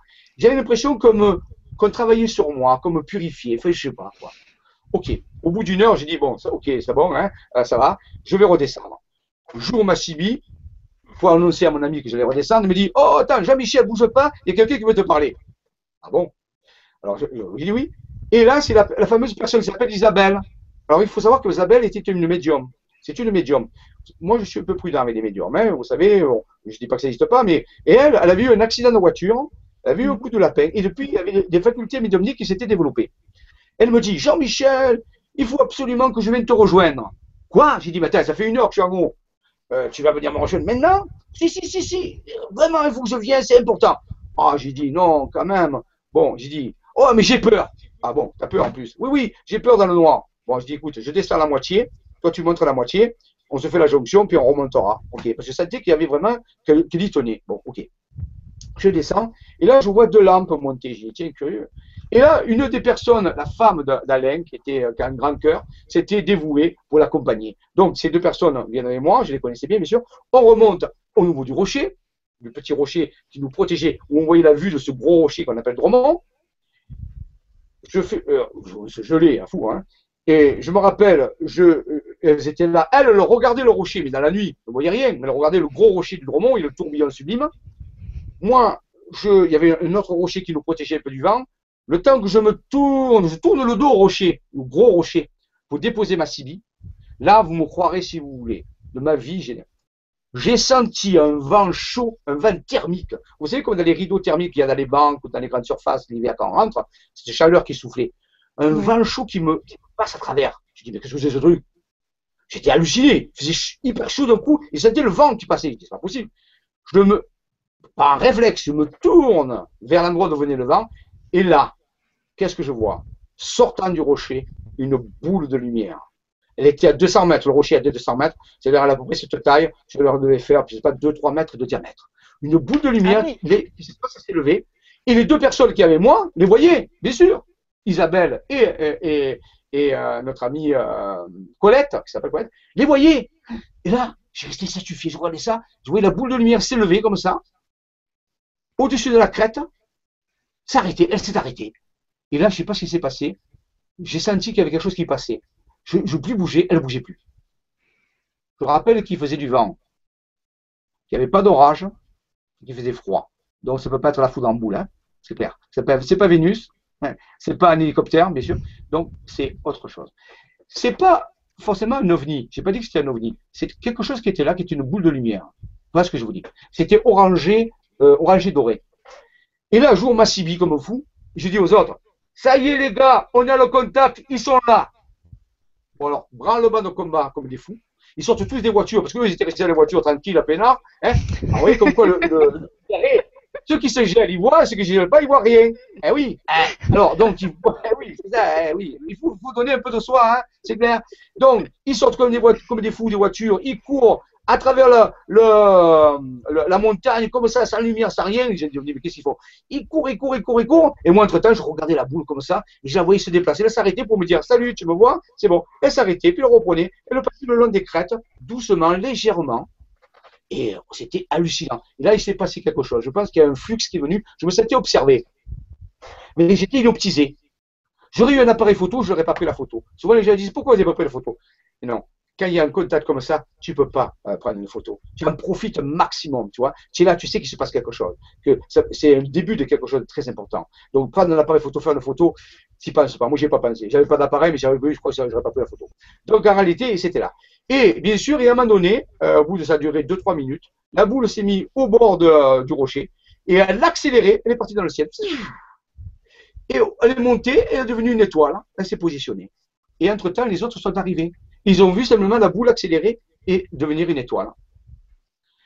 Et là, la médium, Isabelle, était en contact avec eux, nous dit, et il m'envoie des messages et il nous racontait qu'il travaillait avec l'énergie de la Terre, qui, euh, bon, il, faisait tout un drap. Et ensuite, on a vu du ciel arriver, deux autres points lumineux, et se positionner en triangle avec le troisième point.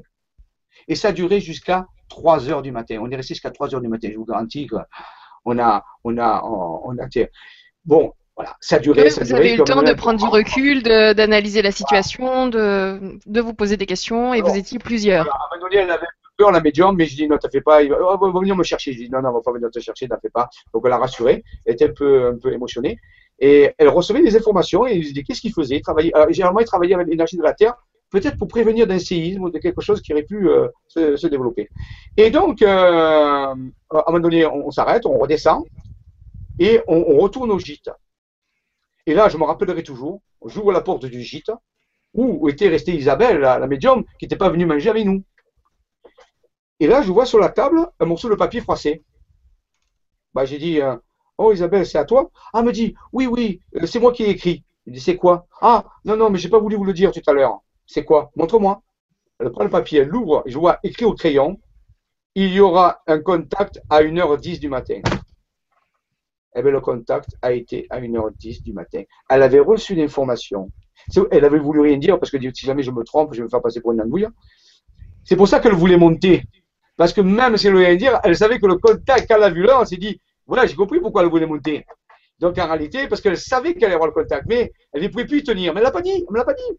On l'a su qu'après qu'elle avait eu l'information, quand on est rentré au gîte et qu'on a découvert le papier. Donc été notre premier contact avec vraiment, avez-vous, le rêve, les schémas des anciens, Alain qui avait cette intuition d'y aller, mon séminaire qui a été décommandé, la médium qui était là, qui a eu le message, qui ne l'a pas dit, l'observation par plusieurs personnes, et ainsi de suite, et tout le reste, et tout le reste. Ça a été sur un lieu extrêmement important, qui va devenir, on en reparlera de ce lieu qui va devenir, moi, pour moi, extrêmement important. Pas parce qu'on a eu l'observation, parce que les anciens avaient laissé un message.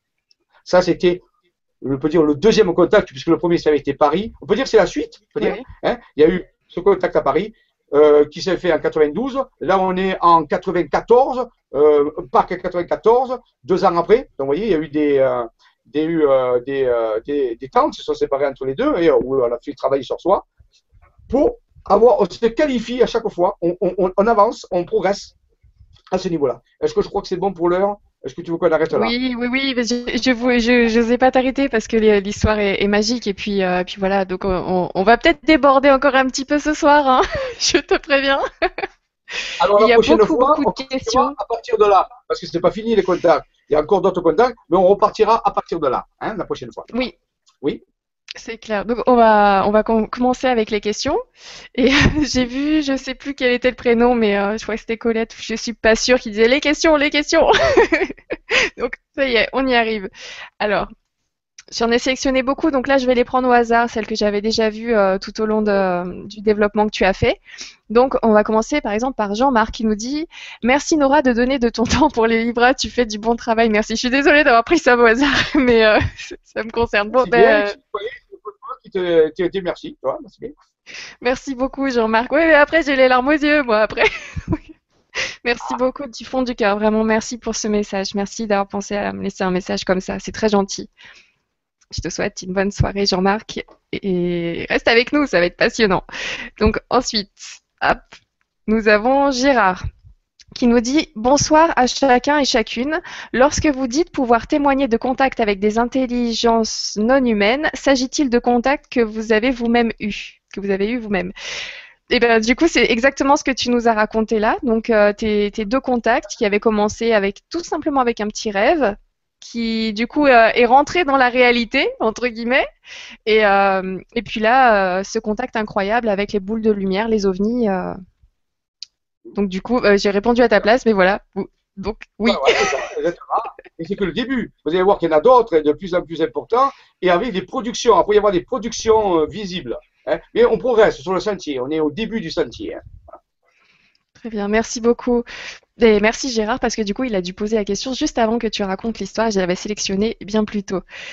Alors ensuite, euh, nous avons Evolus Indigo qui nous dit Bonjour Nora et Jean-Michel, j'aimerais avoir des conseils pour se libérer de la matrice. Pas si facile de lâcher et de trouver un nouveau chemin. Merci infiniment pour cette conférence. Alors, que tu alors là, c'est une mission entière la matrice. Hein. Euh, on ne sort pas de la matrice comme ça on sort de la matrice petit à petit. Alors, vous avez aussi de la chance actuellement parce que le temps s'accélère et il y a de plus en plus de possibilités de s'en sortir. Mais, première chose, pour sortir de la matrice, il faut prendre la décision d'en sortir. C'est-à-dire qu'il ne faut pas faire de, hein, de, deal.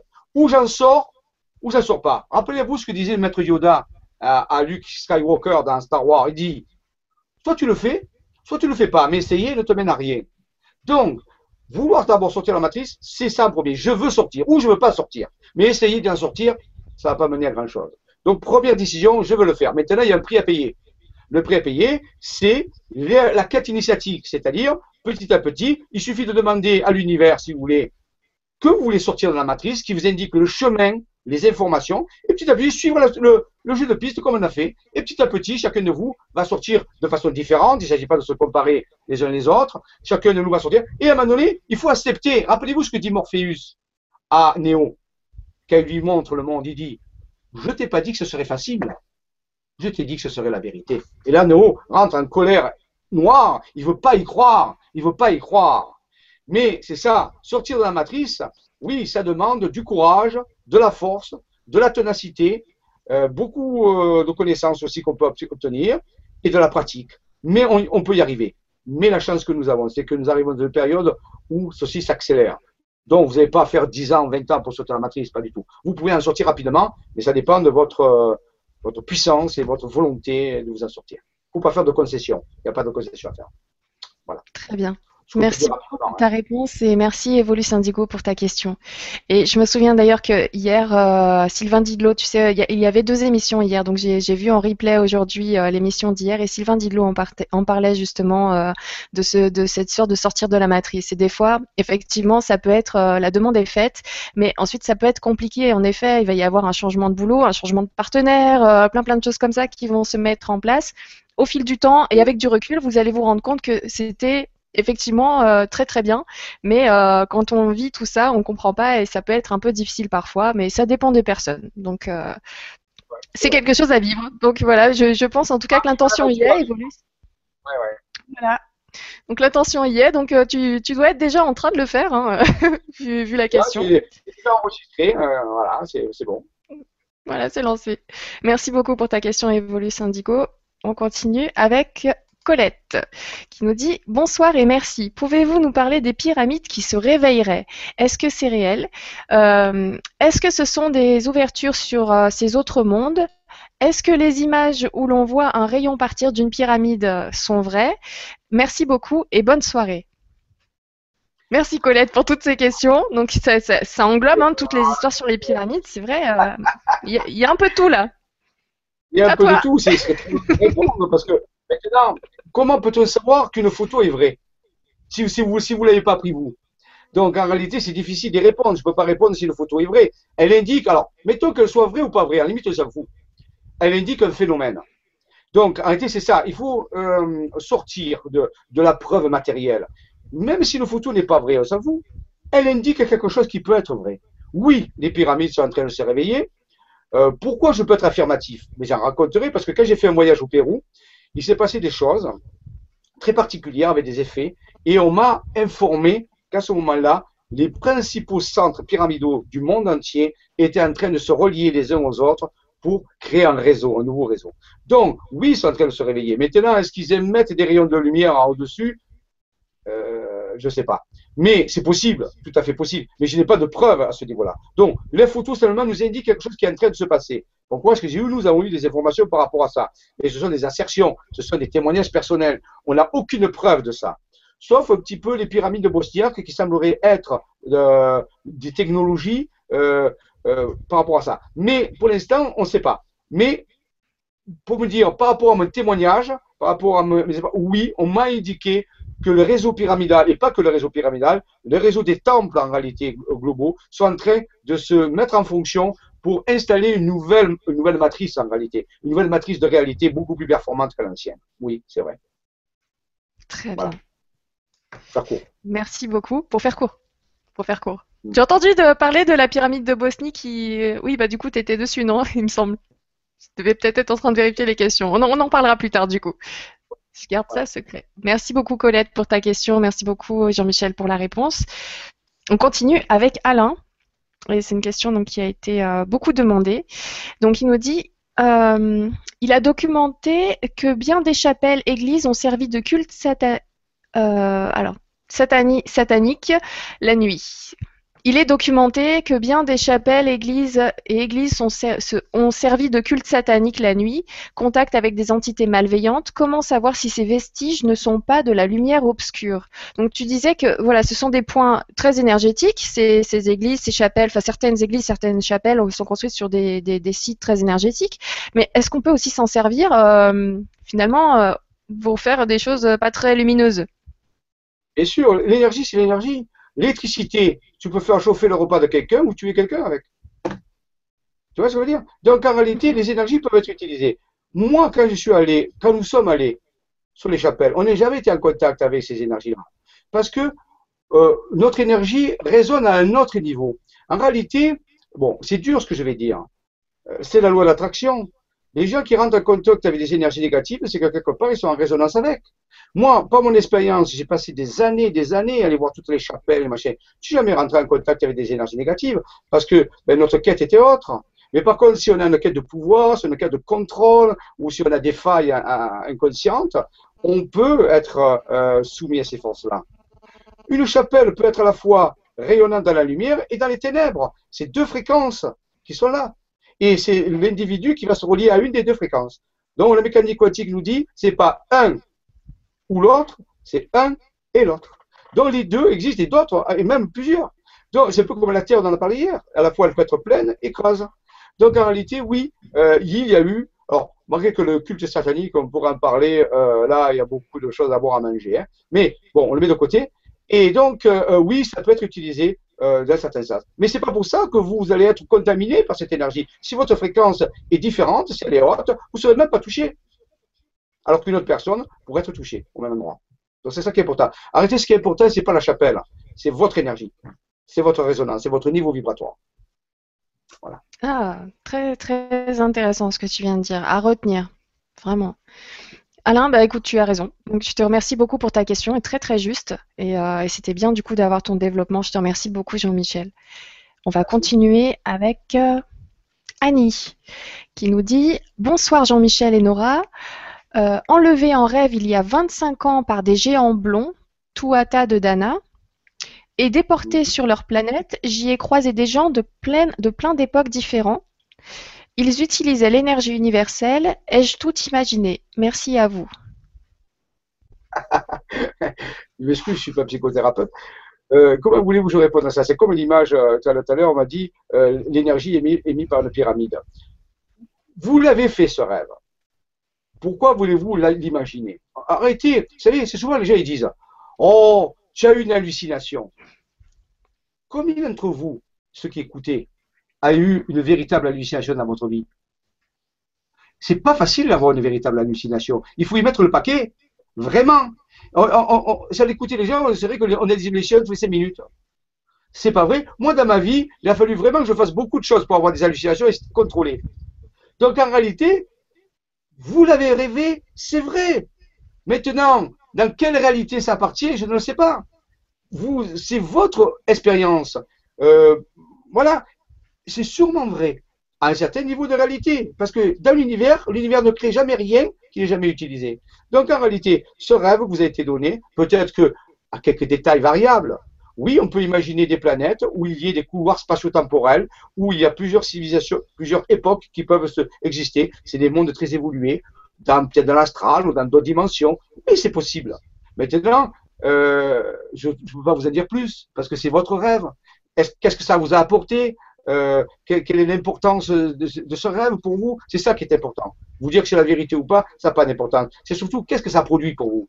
Qu'est-ce que ça a ouvert comme porte? Vous voyez? C'est ça qui est important. En tout cas, ça fait que tu nous retrouves, Annie, sur ce genre de questionnement et, du coup, ça a peut-être ouvert ta curiosité. Euh, il y a peut-être euh, un lien avec les vies antérieures, peut-être que c'était aussi une histoire ah. de vie antérieure, qu'elle aurait vécu ça même dans une vie antérieure?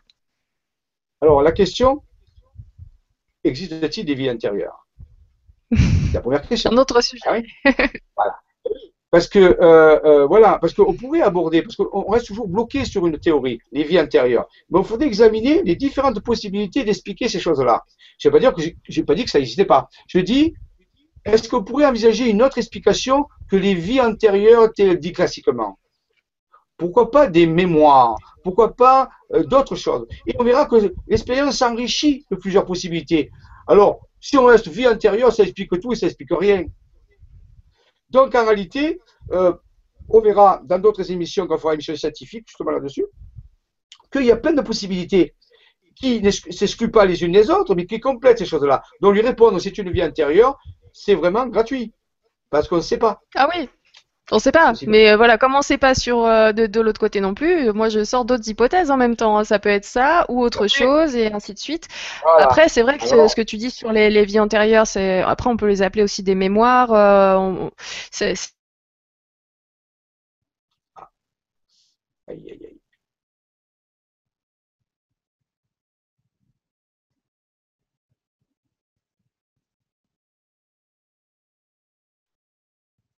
Dora, est-ce que tu m'entends? Je crois que ça a coupé. Ah. Ça, a coupé un petit peu, je t'entendais plus, donc je ne sais pas si tu parlais en même temps que moi. Je ne te vois plus bouger. Hein. Ah, ça y est, voilà. Bon, ça y est, c'est revenu. Donc on, continue avec Sylvia qui nous dit Bonsoir à vous tous.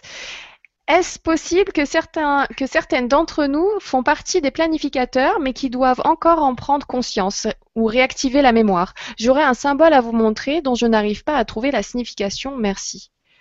Euh, alors du coup, le symbole, on ne pourra pas le voir, mais en tout cas, la première partie de sa question. Est-ce que c'est possible que certaines euh, personnes d'entre nous fassent partie des, des planificateurs, mais ne le savent pas?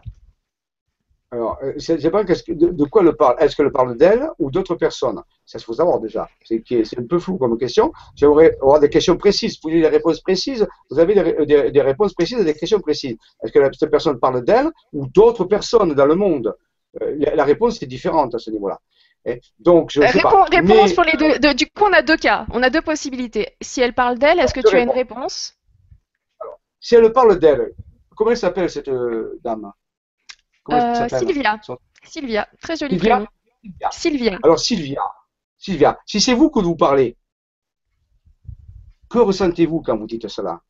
Quelle est votre intuition? Écoutez-vous vous-même. Je ne suis pas là pour vous donner des preuves. Et je, ne le ferai jamais quand je n'en ai pas. Donc, la meilleure réponse pour vous, si c'est vous qui, qui êtes concerné, comment vous sentez? Est-ce que vous sentez bien avec ce concept? Est-ce qu'il vous met en joie? Est-ce qu'il vous met, qu'il vous réjouit? Est-ce que vous, vos vibrations montent? Si c'est le cas, vous avez la réponse. Si c'est pas ça, si vous sentez mal, désespéré, tout ça, alors c'est que c'est pas le cas. Ça, c'est pour vous. Deuxième chose. Euh, et si ce sont les, et quand elle, si elle parle des autres, voilà, de, des gens ah, sur, autres, la planète. Oui, il y a des planificateurs sur Terre qui y ont encore actuellement, qui sont des planificateurs, car ils n'ont pas déverrouillé leur hypostase, c'est-à-dire leur mémoire, qui est, qui est verrouillé à un certain niveau et qui n'ont pas fait tout le travail de déverrouillage. Donc, ils, ils, ont des, comme des rêves, ils ont des intuitions, mais les mémoires ne sont pas encore réveillées. Donc, ils n'ont pas cette certitude de présence. Donc, mais ça va continuer. Bien sûr, ils vont au cours du temps, ça va, l'univers va leur soumettre des, des opportunités pour que ces, ces mémoires se déverrouillent, ce qui a été le cas de mon, de, notre démarche à nous. On a été soumis à des énergies, des vibrations, ça, ça a duré des années. Et petit à petit, les mémoires se sont ouvertes. Voilà. Oui, il y a encore beaucoup, je dirais, beaucoup, beaucoup, beaucoup de planificateurs qui ne savent, qui ne savent pas encore ou qui ne sont pas encore certains qu'ils sont des planificateurs. Mais il y en a aussi beaucoup qui savent. Très bien. Merci beaucoup pour, ta, pour euh, tes réponses, du coup. Très, très clair. Merci beaucoup, Sylvia, pour ta question et qui nous a permis d'en avoir deux et du coup deux réponses différentes. Merci. Alors, on va continuer avec Florent qui nous dit euh, Qu'as-tu autour du cou, Jean-Michel? Merci. Bonne question, ah, Florent. Alors, c'est un médaillon qui vient euh, donc du Mexique du Guatemala. J'ai été acheté à la frontière du Guatemala et du Mexique lorsque j'ai fait justement la visite de ce fameux temple dont j'ai parlé tout à l'heure où on a vu le médaillon en haut. Et c'est comme du jaspe. Et ça représente en réalité, où il n'est pas trop parce qu'il est loin, euh, un visage avec un casque. Ça représente un, un ancien astronaute, un, un, des dieux que, que venaient visiter les Mayas. Ils appelaient ça les dieux euh, Quetzalcoatl, Viracocha, tout ça. Et en réalité, ça représente, en réalité, c'est un casque avec un, casque de cosmonaute, mais ça, c'était fait par, les, par, la tradition des Mayas. Donc c'est là. Je l'ai trouvé là-bas, je l'ai acheté à, à, à, à frontière du Guatemala. Voilà, donc je le porte temps en temps parce que ça me fait plaisir. Ok, merci beaucoup pour ta réponse. Merci Florent pour ta question. Florent est aussi curieux que moi, j'adore. je l'ai vu et je n'osais pas poser la question.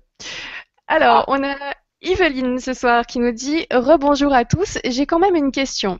Peut-être pas le bon endroit, euh, peut-être pas le bon endroit, mais, le, euh, mais en tout cas le bonjour. Nous sommes aujourd'hui le vendredi saint de la religion catholique. Cela a-t-il une signification là-haut? Merci. Tu es au bon endroit, Yveline. Toujours. Euh, la, question, c'est qu'est-ce que ça veut dire là-haut? De quoi parlez-vous? Si vous parlez des extraterrestres, à la limite, on peut répondre. Mais si vous parlez du paradis, d'après mes convictions, il n'est pas là-haut. Euh, Donc, en réalité, je ne sais pas de quoi vous parlez. Si vous parlez des extraterrestres, est-ce que les extraterrestres se soucient du vendredi saint de Pâques? Oui, ils s'en soucient, mais pas de la même raison que nous. Ils s'en soucient parce que l'humanité s'en soucie et que certains planificateurs s'intéressent à l'évolution de l'humanité.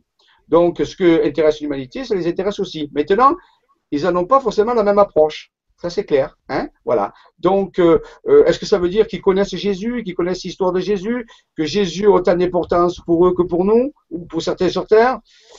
Euh, Ça faudrait leur demander à eux. C'est fort probable, c'est fort peu probable.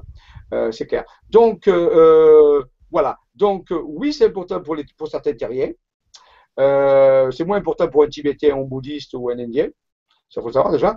Mais pour certains extraterrestres, c'est important parce que certains humains s'y intéressent. Et vous rappelez-vous que le, contact qu'on a eu euh, il y a, en 94 se fait le, lundi de Pâques, la, la, nuit du dimanche au lundi. Donc, euh, ça veut dire que certains lieux énergétiques ont une activité particulière ce jour-là. Alors, comme les extraterrestres, enfin, les planificateurs sont euh, autour de ces choses-là, ben, c'est de l'intérêt pour eux aussi. Voilà, à ce niveau-là. D'accord. Mais pas de caractère religieux, pas? Mhm. Très bien. Euh, ça, ça, leur permet finalement de pouvoir communiquer avec nous en faisant attention à notre euh, histoire culturelle et religieuse. exactement, ils tiennent compte, ils sont très respectueux de ça. Mhm. Tout à fait. D'accord. Merci beaucoup pour ta réponse. Merci beaucoup Yveline pour la question.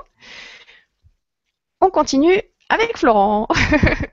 Bonjour, que pensez-vous du travail de Drunvalo Melchizedek, géométrie sacrée, fleur de vie, Merkaba Merci à vous. Je le salue et je lui remercie tous les jours. C'était j'ai lu ses livres, j'ai lu ses livres dans les années 96, j'ai même fait les méditations Merkaba, j'ai activé Merkaba et je vous raconterai une histoire à partir de ça qui a été une histoire, une des plus importantes de ma vie, en utilisant la méthode de Melchizedek des 17 respirations d'activation du corps Merkaba. Je lui tire mon chapeau, c'est une œuvre magistrale. je ne dis pas que c'est parfait, parce que rien n'est parfait sur Terre, mais vraiment, très bon travail, très, très bon travail. Il y en a d'autres qui ont travaillé aussi avec Greg Braden euh, et d'autres qui ont fait énormément de travail, Anton Park et d'autres. Mais lui a été un, pionnier dans ce domaine. Il a fait une œuvre magistrale. À lire, pour ceux qui ne connaissent pas, L'ancien secret de la fleur de vie, deux tomes fabuleux qui va vous apprendre des choses très intéressantes sur les sciences spirituelles. Voilà. Oui, très bien. Très bien. Merci beaucoup Florent pour ta question et merci Jean-Michel pour la réponse. Euh, alors ensuite, nous avons Pascal qui nous dit bonsoir à vous tous et merci d'éclairer nos lanternes. Quel sujet passionnant. Euh, Sand et Genaël évoquent en détail le sujet des planificateurs Kaditsu et nous alertent sur la, sur la prédation de la quatrième dimension et la manipulation de certains channels. Qu'en pensez-vous? Alors, je connais très bien Jeanne et Genaël, ça fait deux ans que je les fréquente. Je vais, je vais encore les voir au mois de mai. Je les ai rencontrés souvent. Ils ont même. Euh, qui sont-ils Oui, si tu peux nous en parler, parce que moi, je ne connais pas. Oh là, c'est long à expliquer. Alors là, lui, lui, il est un peu plus âgé qu'elle, ils se sont rencontrés. Et, mais je peux pas, je, je, peux pas parler d'eux parce que je ne parle pas des gens, moi. Il faut que les gens parlent d'eux. Je, peux faire des impairs euh, et je préfère pas parler. Je, les connais bien, je les estime tout à fait. Je sais qu'ils font du très très bon boulot. oui, mais quel est leur boulot justement? Enfin, Ils travaillent sur quoi? Quelles ah sont ben, leurs recherches? euh, le, sur les mémoires, sur le déparagitage des mémoires, sur, le, sur euh, la correction des mémoires qui permettent ah, l'épilation. Donc, euh, ce qu'on appelle des implants mémoriels, d'une certaine façon. Donc, ils travaillent beaucoup sur eux. Ils font un énorme travail. Ce sont des êtres particuliers. je les connais bien. On se connaît bien. Je vais encore les voir au mois de mai, là, pour euh, voir avec eux. Ils m'ont fait connaître des, endroits, justement, dont on parlera quand on fera enquête scientifique sur le Chronique de Rennes-les-Bains. On verra qu'ils m'ont fait découvrir, moi ça fait des années que j'y vais là-bas, et bien je connaissais pas tout, ils m'ont fait voir découvrir des endroits absolument fabuleux. Donc on, amène les gens sur ces endroits pour faire des ressentis, un travail. Mhm. Et donc, euh, oui, ce sont des gens de valeur. Euh, parfois, ils sont incompris et les gens ne comprennent pas trop ce qu'ils veulent dire parce que c'est un peu difficile. Mais c'est super, je les encourage. Bravo, quel courage de, faire ça et de travailler là-dessus. Et donc là, la suite de la question, c'était, euh, il nous alerte sur la prédation de la quatrième dimension et la manipulation de certains channels. Qu'est-ce que tu en penses, toi? Oui. Bien sûr. Euh, moi, je, bon, attendez, je critique personne. Je vous dis un, avis de scientifique. Dans les années euh, que j'étais à, Saint-Raphaël, dans les années justement quand j'ai eu vécu cette expérience en 91-92, j'étais là et je m'intéressais beaucoup aux ovnis. Et un petit peu, euh, à l'époque, c'était le New Age, j'avais les frères de l'espace, tout ça. Et moi, j'ai dit, mais tiens, moi aussi, je voudrais rentrer en contact avec les frères de l'espace. J'aimerais bien développer ce channeling dont on parlait dans les livres, j'avais lu les livres, j'étais content. Et, mais, en tant que scientifique, je me dis, attends, bouge pas quand même. Oui, mais comment tu sais que tu vas rentrer, rentrer en contact avec un tel? Tu es si malin que ça? Tu es si expert que ça? Pour être capable de détecter telle fréquence? Ah, je me suis dit, oui, c'est vrai. Euh, puis à l'intérieur de toi, tu n'es pas si, euh, si nettoyé que ça. Tu peux aussi déformer les choses. Ton inconscient, tu ne connais pas. Donc, oh j'ai dit, ça faisait beaucoup de paramètres. J'ai dit, après, si en plus tu en parles aux autres, tu as une responsabilité. Euh, tu comprends? Ah, J'ai dit, waouh, c'est vrai, si je parle de ces contacts aux autres, peut-être je vais leur dire des bêtises, des choses que j'ai déformées, ou des choses que j'ai pas compris, et, j'ignore pratiquement qui c'est qui me parle, parce qu'il faut que je le croie sur parole, et je suis incapable de savoir qui c'est. Donc, en réalité, ça faisait beaucoup de paramètres pour les scientifiques. J'ai dit, oh là là là là, problème. Alors, comment je pourrais faire? J'avais vraiment envie de ça. Mais je dis, réfléchis. Quelle est la première structure que tu pourrais contacter avec le plus de sécurité? Ben, Je me suis dit, moi-même, mon âme. Ah, si je channelisais mon âme, si je rentrais en contact avec mon âme, là, je sais que c'est moi, je me connais. Bien sûr, je pourrais déformer les choses. Mais là, au moins, je suis sûr de l'identité. Et ça va, et ça va avoir quelque chose d'important, puisque c'est moi-même. Et j'ai commencé comme ça. Et petit à petit, ça a donné des résultats époustouflants, colossaux. Mais c'est pas propre à moi, c'est propre à tout le monde. Donc, j'ai rien contre le channeling. Mais du point de vue scientifique, on n'a aucune sécurité de savoir qui est en face. Et c'est ce qu'ils disent, Genaël. Ils disent, il peut y avoir des parasitages, la ligne n'est pas sécurisée. C'est comme si vous avez une ligne non sécurisée. Donc, tout le monde peut la pirater. Il y a des pirates. Ah oui, dans l'Australie, il y a des pirates. Ils sont très malins, vous savez. Les pirates peuvent se passer pour d'autres. Et souvent, ils se font passer pour des êtres très lumineux. Vous êtes incapable de savoir qui c'est. Ben, ou alors, c'est trop tard après. Vous êtes embarqué dans des histoires. Et moi, j'ai tellement vu d'histoires qui finissaient mal par rapport à tout ça, avec des difficultés, que je me suis dit, oh là là. Et donc, je suis mis à étudier l'auto-channeling, le channeling de l'âme, de l'être intérieur. Et ça a donné des résultats, vous verrez, époustouflant. C'est pas pour ça que je dis que ça n'existe pas. J'ai mais je dis avant, il faut que vous deveniez un peu plus malin, un peu plus expert, un peu plus droit. Après, vous pourrez peut-être commencer à avoir des communications de channeling, je parle ici. Je ne parle pas de télépathie, hein. je parle de channeling, c'est pas pareil. D'accord? Voilà ce que j'ai dit. Donc, D'accord. Bah, merci beaucoup pour ta réponse et merci beaucoup, Pascal, pour ta question. ce que moi j'ai fait moi et ce que j'ai pratiqué. Très bien. Je pense que euh, c'est un sujet qui, qui, mérite euh, que, qu'on y fouille euh, vraiment un petit peu plus. Parce que ah c'est vrai qu'il y a ce que tu dis le point de vue scientifique par rapport à, à la méthode. Et, et toujours le, ce désir de vouloir prouver, vérifier. Et, et, il y a aussi d'autres personnes qui vont simplement dire, mais suis ton intuition. Regarde donc ce que tu disais un petit peu tout à l'heure et qui revient du coup pour cette question-là. Si tu te sens bien bien et si, euh, si quand tu, tu as cette, quand tu fais ce channeling, tu sens que tu es à l'aise et bien et on va dire un peu en gros dans l'amour, quoi. Enfin voilà, dès quelque chose de beau, tu peux déjà euh, te sentir euh, à l'aise avec le message et tout ça. Et si tu te sens pas bien, si tu commences à avoir peur et ainsi de suite, tu es peut-être pas là. Enfin tu, voilà, tu channelises peut-être pas ce qu'il faudrait ou. Donc faut faire attention aussi à son intuition. Parce que j'ai entendu, voilà, donc je peux passer le message je veux dire quelque chose quand même, sans critiquer quoi que ce soit. J'ai rien contre personne, moi tout le monde fait ce qu'il veut. Mais je vous, je vous soumets cette pensée. C'est une pensée. Est-il pas plus important pour un individu de channeliser son âme que de channeliser une autre entité? Est-ce que c'est pas plus profitable pour cet individu? Moi, ça me rappelle la phrase que tu avais lue tout à l'heure de, l'oracle de, de, Delphes, qui disait voilà qu'il ah, fallait commencer par soi. Donc. Euh... connais-toi et tu connaîtras l'univers et les dieux. On veut toujours commencer avec les autres. Commence par toi. C'est pas de l'égoïsme, c'est le message des initiés. Maintenant, tu peux écouter les autres messages si tu veux. Mais le message des te dit connais-toi. Et apprendre à, connaître ton âme. La plupart des gens essaient de canaliser des personnages historiques comme Marie, Jésus tout et, bon, ce qu'on veut, c'est bien, je ne dis pas, mais ils ne se connaissent même pas eux. Ils ne se connaissent pas. Il n'y a pas un petit problème quand même? Si tu le pensais, c'est tout. Mm. Tu fais bien de le dire. Merci beaucoup Jean-Michel. Merci Pascal pour ta, pour ta question. On continue avec Nati qui nous dit euh, chouette, encore une super belle et instructive soirée en perspective. Merci infiniment Jean-Michel et Nora pour votre temps et vos partages. Plein de bisous Nati. Merci beaucoup pour ce message. Merci. C'était le cas parce que je pense qu'elle a posé cette question en fait cette information avant. Je pense, oui, on a encore appris énormément de choses et, euh, et dans la joie et la bonne humeur, donc c'est génial. merci. Et merci pour ton temps, Jean-Michel. Vraiment, merci pour toutes les informations que tu partages avec nous. Euh, vraiment, c'est. Ça fait partie de la mission céleste. Ça fait partie de la mission céleste. Hmm, tu nous en diras plus. Alors ensuite, nous avons Victoria qui nous dit Bonsoir Nora et Jean-Michel, ravi de vous retrouver. J'aimerais savoir si vous croyez à la porte des étoiles. Existe-t-elle A-t-elle été trouvée Serait-elle quelque part dans le désert d'Arizona et secrètement gardée par le gouvernement américain? Est-ce qu'elle est pas loin? Est-ce que parce que finalement elle nous pose des questions, mais elle. Euh, il n'y a pas la porte des étoiles. Il y a les portes.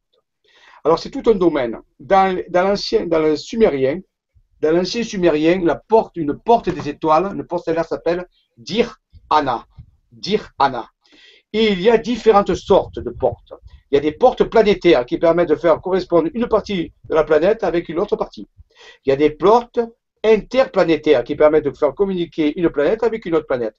Et il y a des portes interstellaires qui permettent de faire communiquer un système solaire avec un autre système solaire. Et il y aurait même des portes, on peut dire, beaucoup plus puissantes qui permettraient de voyager dans la galaxie. Donc en réalité, maintenant celle de l'Arizona, est-ce qu'elle est dans l'Arizona? Je n'en sais rien. Il y en a beaucoup sur Terre de portes, euh, on peut dire, locales, qui permettent de transférer d'un endroit à l'autre. Il y a aussi des endroits alors, eux sont concentrés à des endroits très particuliers, bien sûr. Ils ne sont pas dispersés n'importe où. Et les anciens nous ont laissé des, euh, informations par la géographie sacrée. Mais on ne peut pas les activer comme ça non plus. Il y a des technologies pour les activer. Hein. Ce n'est pas parce que vous trouvez une porte des étoiles que vous allez passer à travers. Il y a des conditions. ça, on en parlera un jour. Donc, c'est technologique, c'est une, science, hein, on ne pas comme ça. C'est pas, pas confondre avec des portes induites. Hein. C'est pas pareil. Là, c'est portes, des, portes de, téléportation. Donc, en réalité, euh, l'Arizona, je ne sais pas. Sûrement, euh, dans le désert d'Arizona, il y avait des Hopi, il y a des, vortex, il y a des portes. Maintenant, est-ce que c'est une porte des étoiles? Je ne sais pas. Mais il y a des portes, ça c'est sûr. Les chamans connaissent ça, les, les Indiens, les, les, les, chamans indiens connaissaient. Euh, par exemple, un exemple, vous savez souvent que le, le, le chaman, lorsqu'il voulait il sentir son heure arriver, il, quittait le camp, il partait dans la montagne, et personne ne le revoyait. Mais il cherchait des endroits très spécifiques pour pouvoir mourir, pour que son âme puisse être téléportée dans le cosmos. Il connaissait ces endroits qui sont des portes dimensionnelles. Oui, c'est ça. Un peu comme le cimetière des éléphants. Euh, là, Très bien. Merci beaucoup. Peut-être que ça fera l'objet d'une enquête, d'une soirée spéciale sur les portes des étoiles. Ce serait très intéressant. Alors, euh, merci beaucoup Victoria pour ta question et merci beaucoup Jean-Michel pour ta réponse. On continue avec Pierre. Encore quelques petites questions. Il y en a plein, il y en a des super bien, mais des, questions. Mais voilà, je, te prends un petit peu de temps. On va dire que c'est le week-end après. Alors, savoir que demain matin, je pars dans le Verdon. Demain matin, je pars dans le Verdon faire un travail, comme on a vu tout à l'heure avec les tuiles, faire un travail, euh, pas le week-end de Pâques. Donc, vous voyez, euh, demain, sur le terrain. Deux, trois questions et c'est terminé donc. Alors, nous avons Pierre qui nous dit Bonsoir à tous. Je croyais que les IT vibraient à une fréquence euh, les rendant invisibles pour nos yeux de 3D. Comment se fait-il que l'on puisse voir des passages d'OVNI Bien souvent la nuit, ils utilisent des phares. En ont-ils vraiment besoin? Merci beaucoup. Les, lumières dans la nuit. Oui. Les, les IT. Il y a différentes sortes. Il y a des extraterrestres qui vivent dans la 3D. Il y a des extraterrestres qui vivent dans d'autres dimensions. Ça dépend des civilisations. Donc ceux qui vivent dans les 3D, eh bien, ils utilisent des vaisseaux. Maintenant, est-ce qu'ils ont besoin du hublot S'ils les mettent, c'est que simplement, ils veulent se révéler. Ou ça peut être, ce que vous prenez pour des hublots, ce sont des technologies qui permettent au vaisseau de fonctionner. Comme la magnéto-hydrodynamique, par exemple. Donc, en réalité, euh, il y a différents, ça dépend de quels outils vous voulez parler. Donc, les outils, oui, il y en a beaucoup. Beaucoup de civilisations sont en 3D. Ce que les anciens appelaient euh, l'angal. Donc, en réalité, le kigal, pardon, le kigal. Donc, en réalité, la 3D. Donc, eux, ils utilisent des technologies, des vaisseaux, euh, plus ou moins élaborés, mais qui ont des, parfois des lumières. Alors, maintenant, pourquoi ils mettent ces lumières il y a différentes raisons. C'est très complexe les ovnis. Et c'est pas un truc très simple. Hein. Il y a beaucoup, beaucoup d'origines différentes. Euh, ça peut être euh, quelque chose de très difficile à expliquer parce qu'il y a les, les, intertemporels, les interdimensionnels, les multidimensionnels. Il y a différentes sortes et chacun utilise des vaisseaux différents. Donc euh, voilà pourquoi. Et en ce, qui concerne, euh, en ce qui concerne les phares, par exemple, euh, est-ce qu'ils en ont besoin? Il, se pourrait que ce ne soit pas vraiment des phares. J'ai déjà entendu des histoires qui disaient que euh, ce qu'on voit, la lumière qu'on voit, ça peut simplement être une activation. en fait, on va chauffer l'extérieur du vaisseau pour enlever tout ce qui peut être microbes et ainsi de suite avant de passer dans une autre dimension. Ça peut simplement être enfin, juste une autre technologie, un autre système qui nous donne l'impression qu'on voit des phares, mais c'est tout, carrément autre chose. Donc ça pourrait très bien être ça. Ou alors ils peuvent voir se signaler, ils veulent attirer l'attention, donc ils émettent un faisceau de lumière. Euh, il peut y avoir tellement de raisons, vous savez, il euh, faut ouvrir c'est vraiment des, au champ des possibilités. C'est énorme. Voilà. Ah. ah. tu es là? Merci beaucoup. Merci Jean-Michel pour ta question, euh, pour ta réponse, et merci Pierre pour. Oui, oui, je suis là. et merci Pierre pour ta question. Ensuite, donc l'avant-dernière question, nous avons est-ce que tu m'entends? Oui. Je ne sais pas si. oui, ah, tu m'entends? ouais. ouais c'est comme ça ouais, Donc c'est le moment de c'est le moment de se quitter alors. Euh, donc, on a Théo Philibuche qui nous dit Intéressant. Je me demande comment pouvez-vous trouver toutes ces tuiles sur, sur les sites? Sont-elles visibles ou fouillez-vous le sol à l'aveuglette? Ah, je, je confesse que je ne vous ai pas tout dit. Je confesse j'ai pas. Disons que nous avions un informateur particulier qui nous indiquait, il nous donnait une liste de villages à visiter, mais il nous disait pas où était trouvée la tuile. Et on devait trouver la tuile. Et en plus, Raymond Spinozzi avait développé, grâce à ça, une sensibilité avec ses mains, était capable de détecter la vibration radionique de la tuile. Car les tuiles étaient, quand elles sont fabriquées, j'en parlerai une autre fois, hein, quand elles étaient fabriquées, elles étaient enduites d'un bain alchimique. Donc c'était des tuiles qui avaient... Et ce revêtement avait la capacité de renvoyer l'énergie lorsqu'on envoyait de, une, un flux d'énergie par les mains. Eh bien, c'est comme un radar. Il y avait un effet Doppler qui, qui venait. Et donc Raymond Spinozzi était capable de détecter ce retour d'énergie. Et euh, souvent, on creusait, attention, n'était pas à la surface. Hein. Mais euh, parfois, il a même démonté un mur. Il a fallu qu'il démonte un mur parce qu'elle était dans le mur. Donc, euh, fait, avec l'autorisation du propriétaire, bien sûr, ça n'a jamais fait des trucs. Euh, hein, voilà. Mais donc, voilà. Donc, oui, on avait d'abord les indications d'un personnage un peu mystérieux et qui était bien informé, un peu notre mentor, on peut dire, quelque part, surtout le mentor de Raymond, mhm. qui lui indiquait. Et ensuite, ensuite, les propriétés, les facultés de Raymond Spinozzi, qui avait développé ce, cette perception cellulaire, vibratoire cellulaire, qui lui indiquait où était la tuile. Très intéressant, très bonne question et du coup qui nous ramène au sujet de ce soir. Et, euh, et bah, du coup, je te remercie Théophile Buche pour, euh, pour cette question. Merci beaucoup Jean-Michel euh, pour ta réponse. Et euh, la question qui suivait juste après, donc ce n'est pas une question, c'est Emmanuel qui nous dit amour, lumière et gratitude à tous. Et je crois que c'est voilà, je, ce sera la dernière question, la dernière remarque du soir et je te remercie beaucoup Emmanuel pour ça. Donc, bah, merci beaucoup, Jean-Michel, pour, euh, pour euh, cette euh, soirée géniale. En plus, on a enchaîné deux soirées d'affilée. Je vais juste prendre le temps de dire à tout le monde. donc merci de nous avoir suivis. le prochain rendez-vous que vous aurez sur les Vibra conférences, donc j'ai regardé l'agenda tout à l'heure, donc ce sera mardi avec sur la chaîne des Vibra conférences de Stéphane, donc il y aura un concert sur la voie alchimique. Mardi soir à 20h. Et ensuite, eh ben, sur euh, les mystères de l'univers, donc euh, ma chaîne à moi, je vous retrouve aussi mardi avec l'ufologue Marc Gray. Donc ça sera une soirée spéciale sur les histoires de contact aliens. Ça va être euh, magique. Euh, Margaret, je le connais bien, je l'ai entendu plusieurs fois sur la radio. Bob vous dit toute la vérité. Euh, celle à laquelle je vais participer d'ailleurs dans 10 minutes. donc je vous retrouve là-bas. Et euh, donc ça va être une soirée euh, magnifique. Donc voilà, il va y avoir deux, émissions en même temps. À vous de choisir et de toute façon tout est en replay, donc vous pouvez tout voir quoi qu'il arrive. je vous remercie beaucoup pour ce soir. Jean-Michel, je te laisse le mot de la fin et merci encore pour ces deux soirs d'affilée qui ont dû t'épuiser, mais je te remercie beaucoup. Oh non, non, c'est le plaisir, c'est le plaisir, c'est ça, ça plaît la force. La force est là, la force est, puissante, la force est puissante dans ce qu'on la sent passer.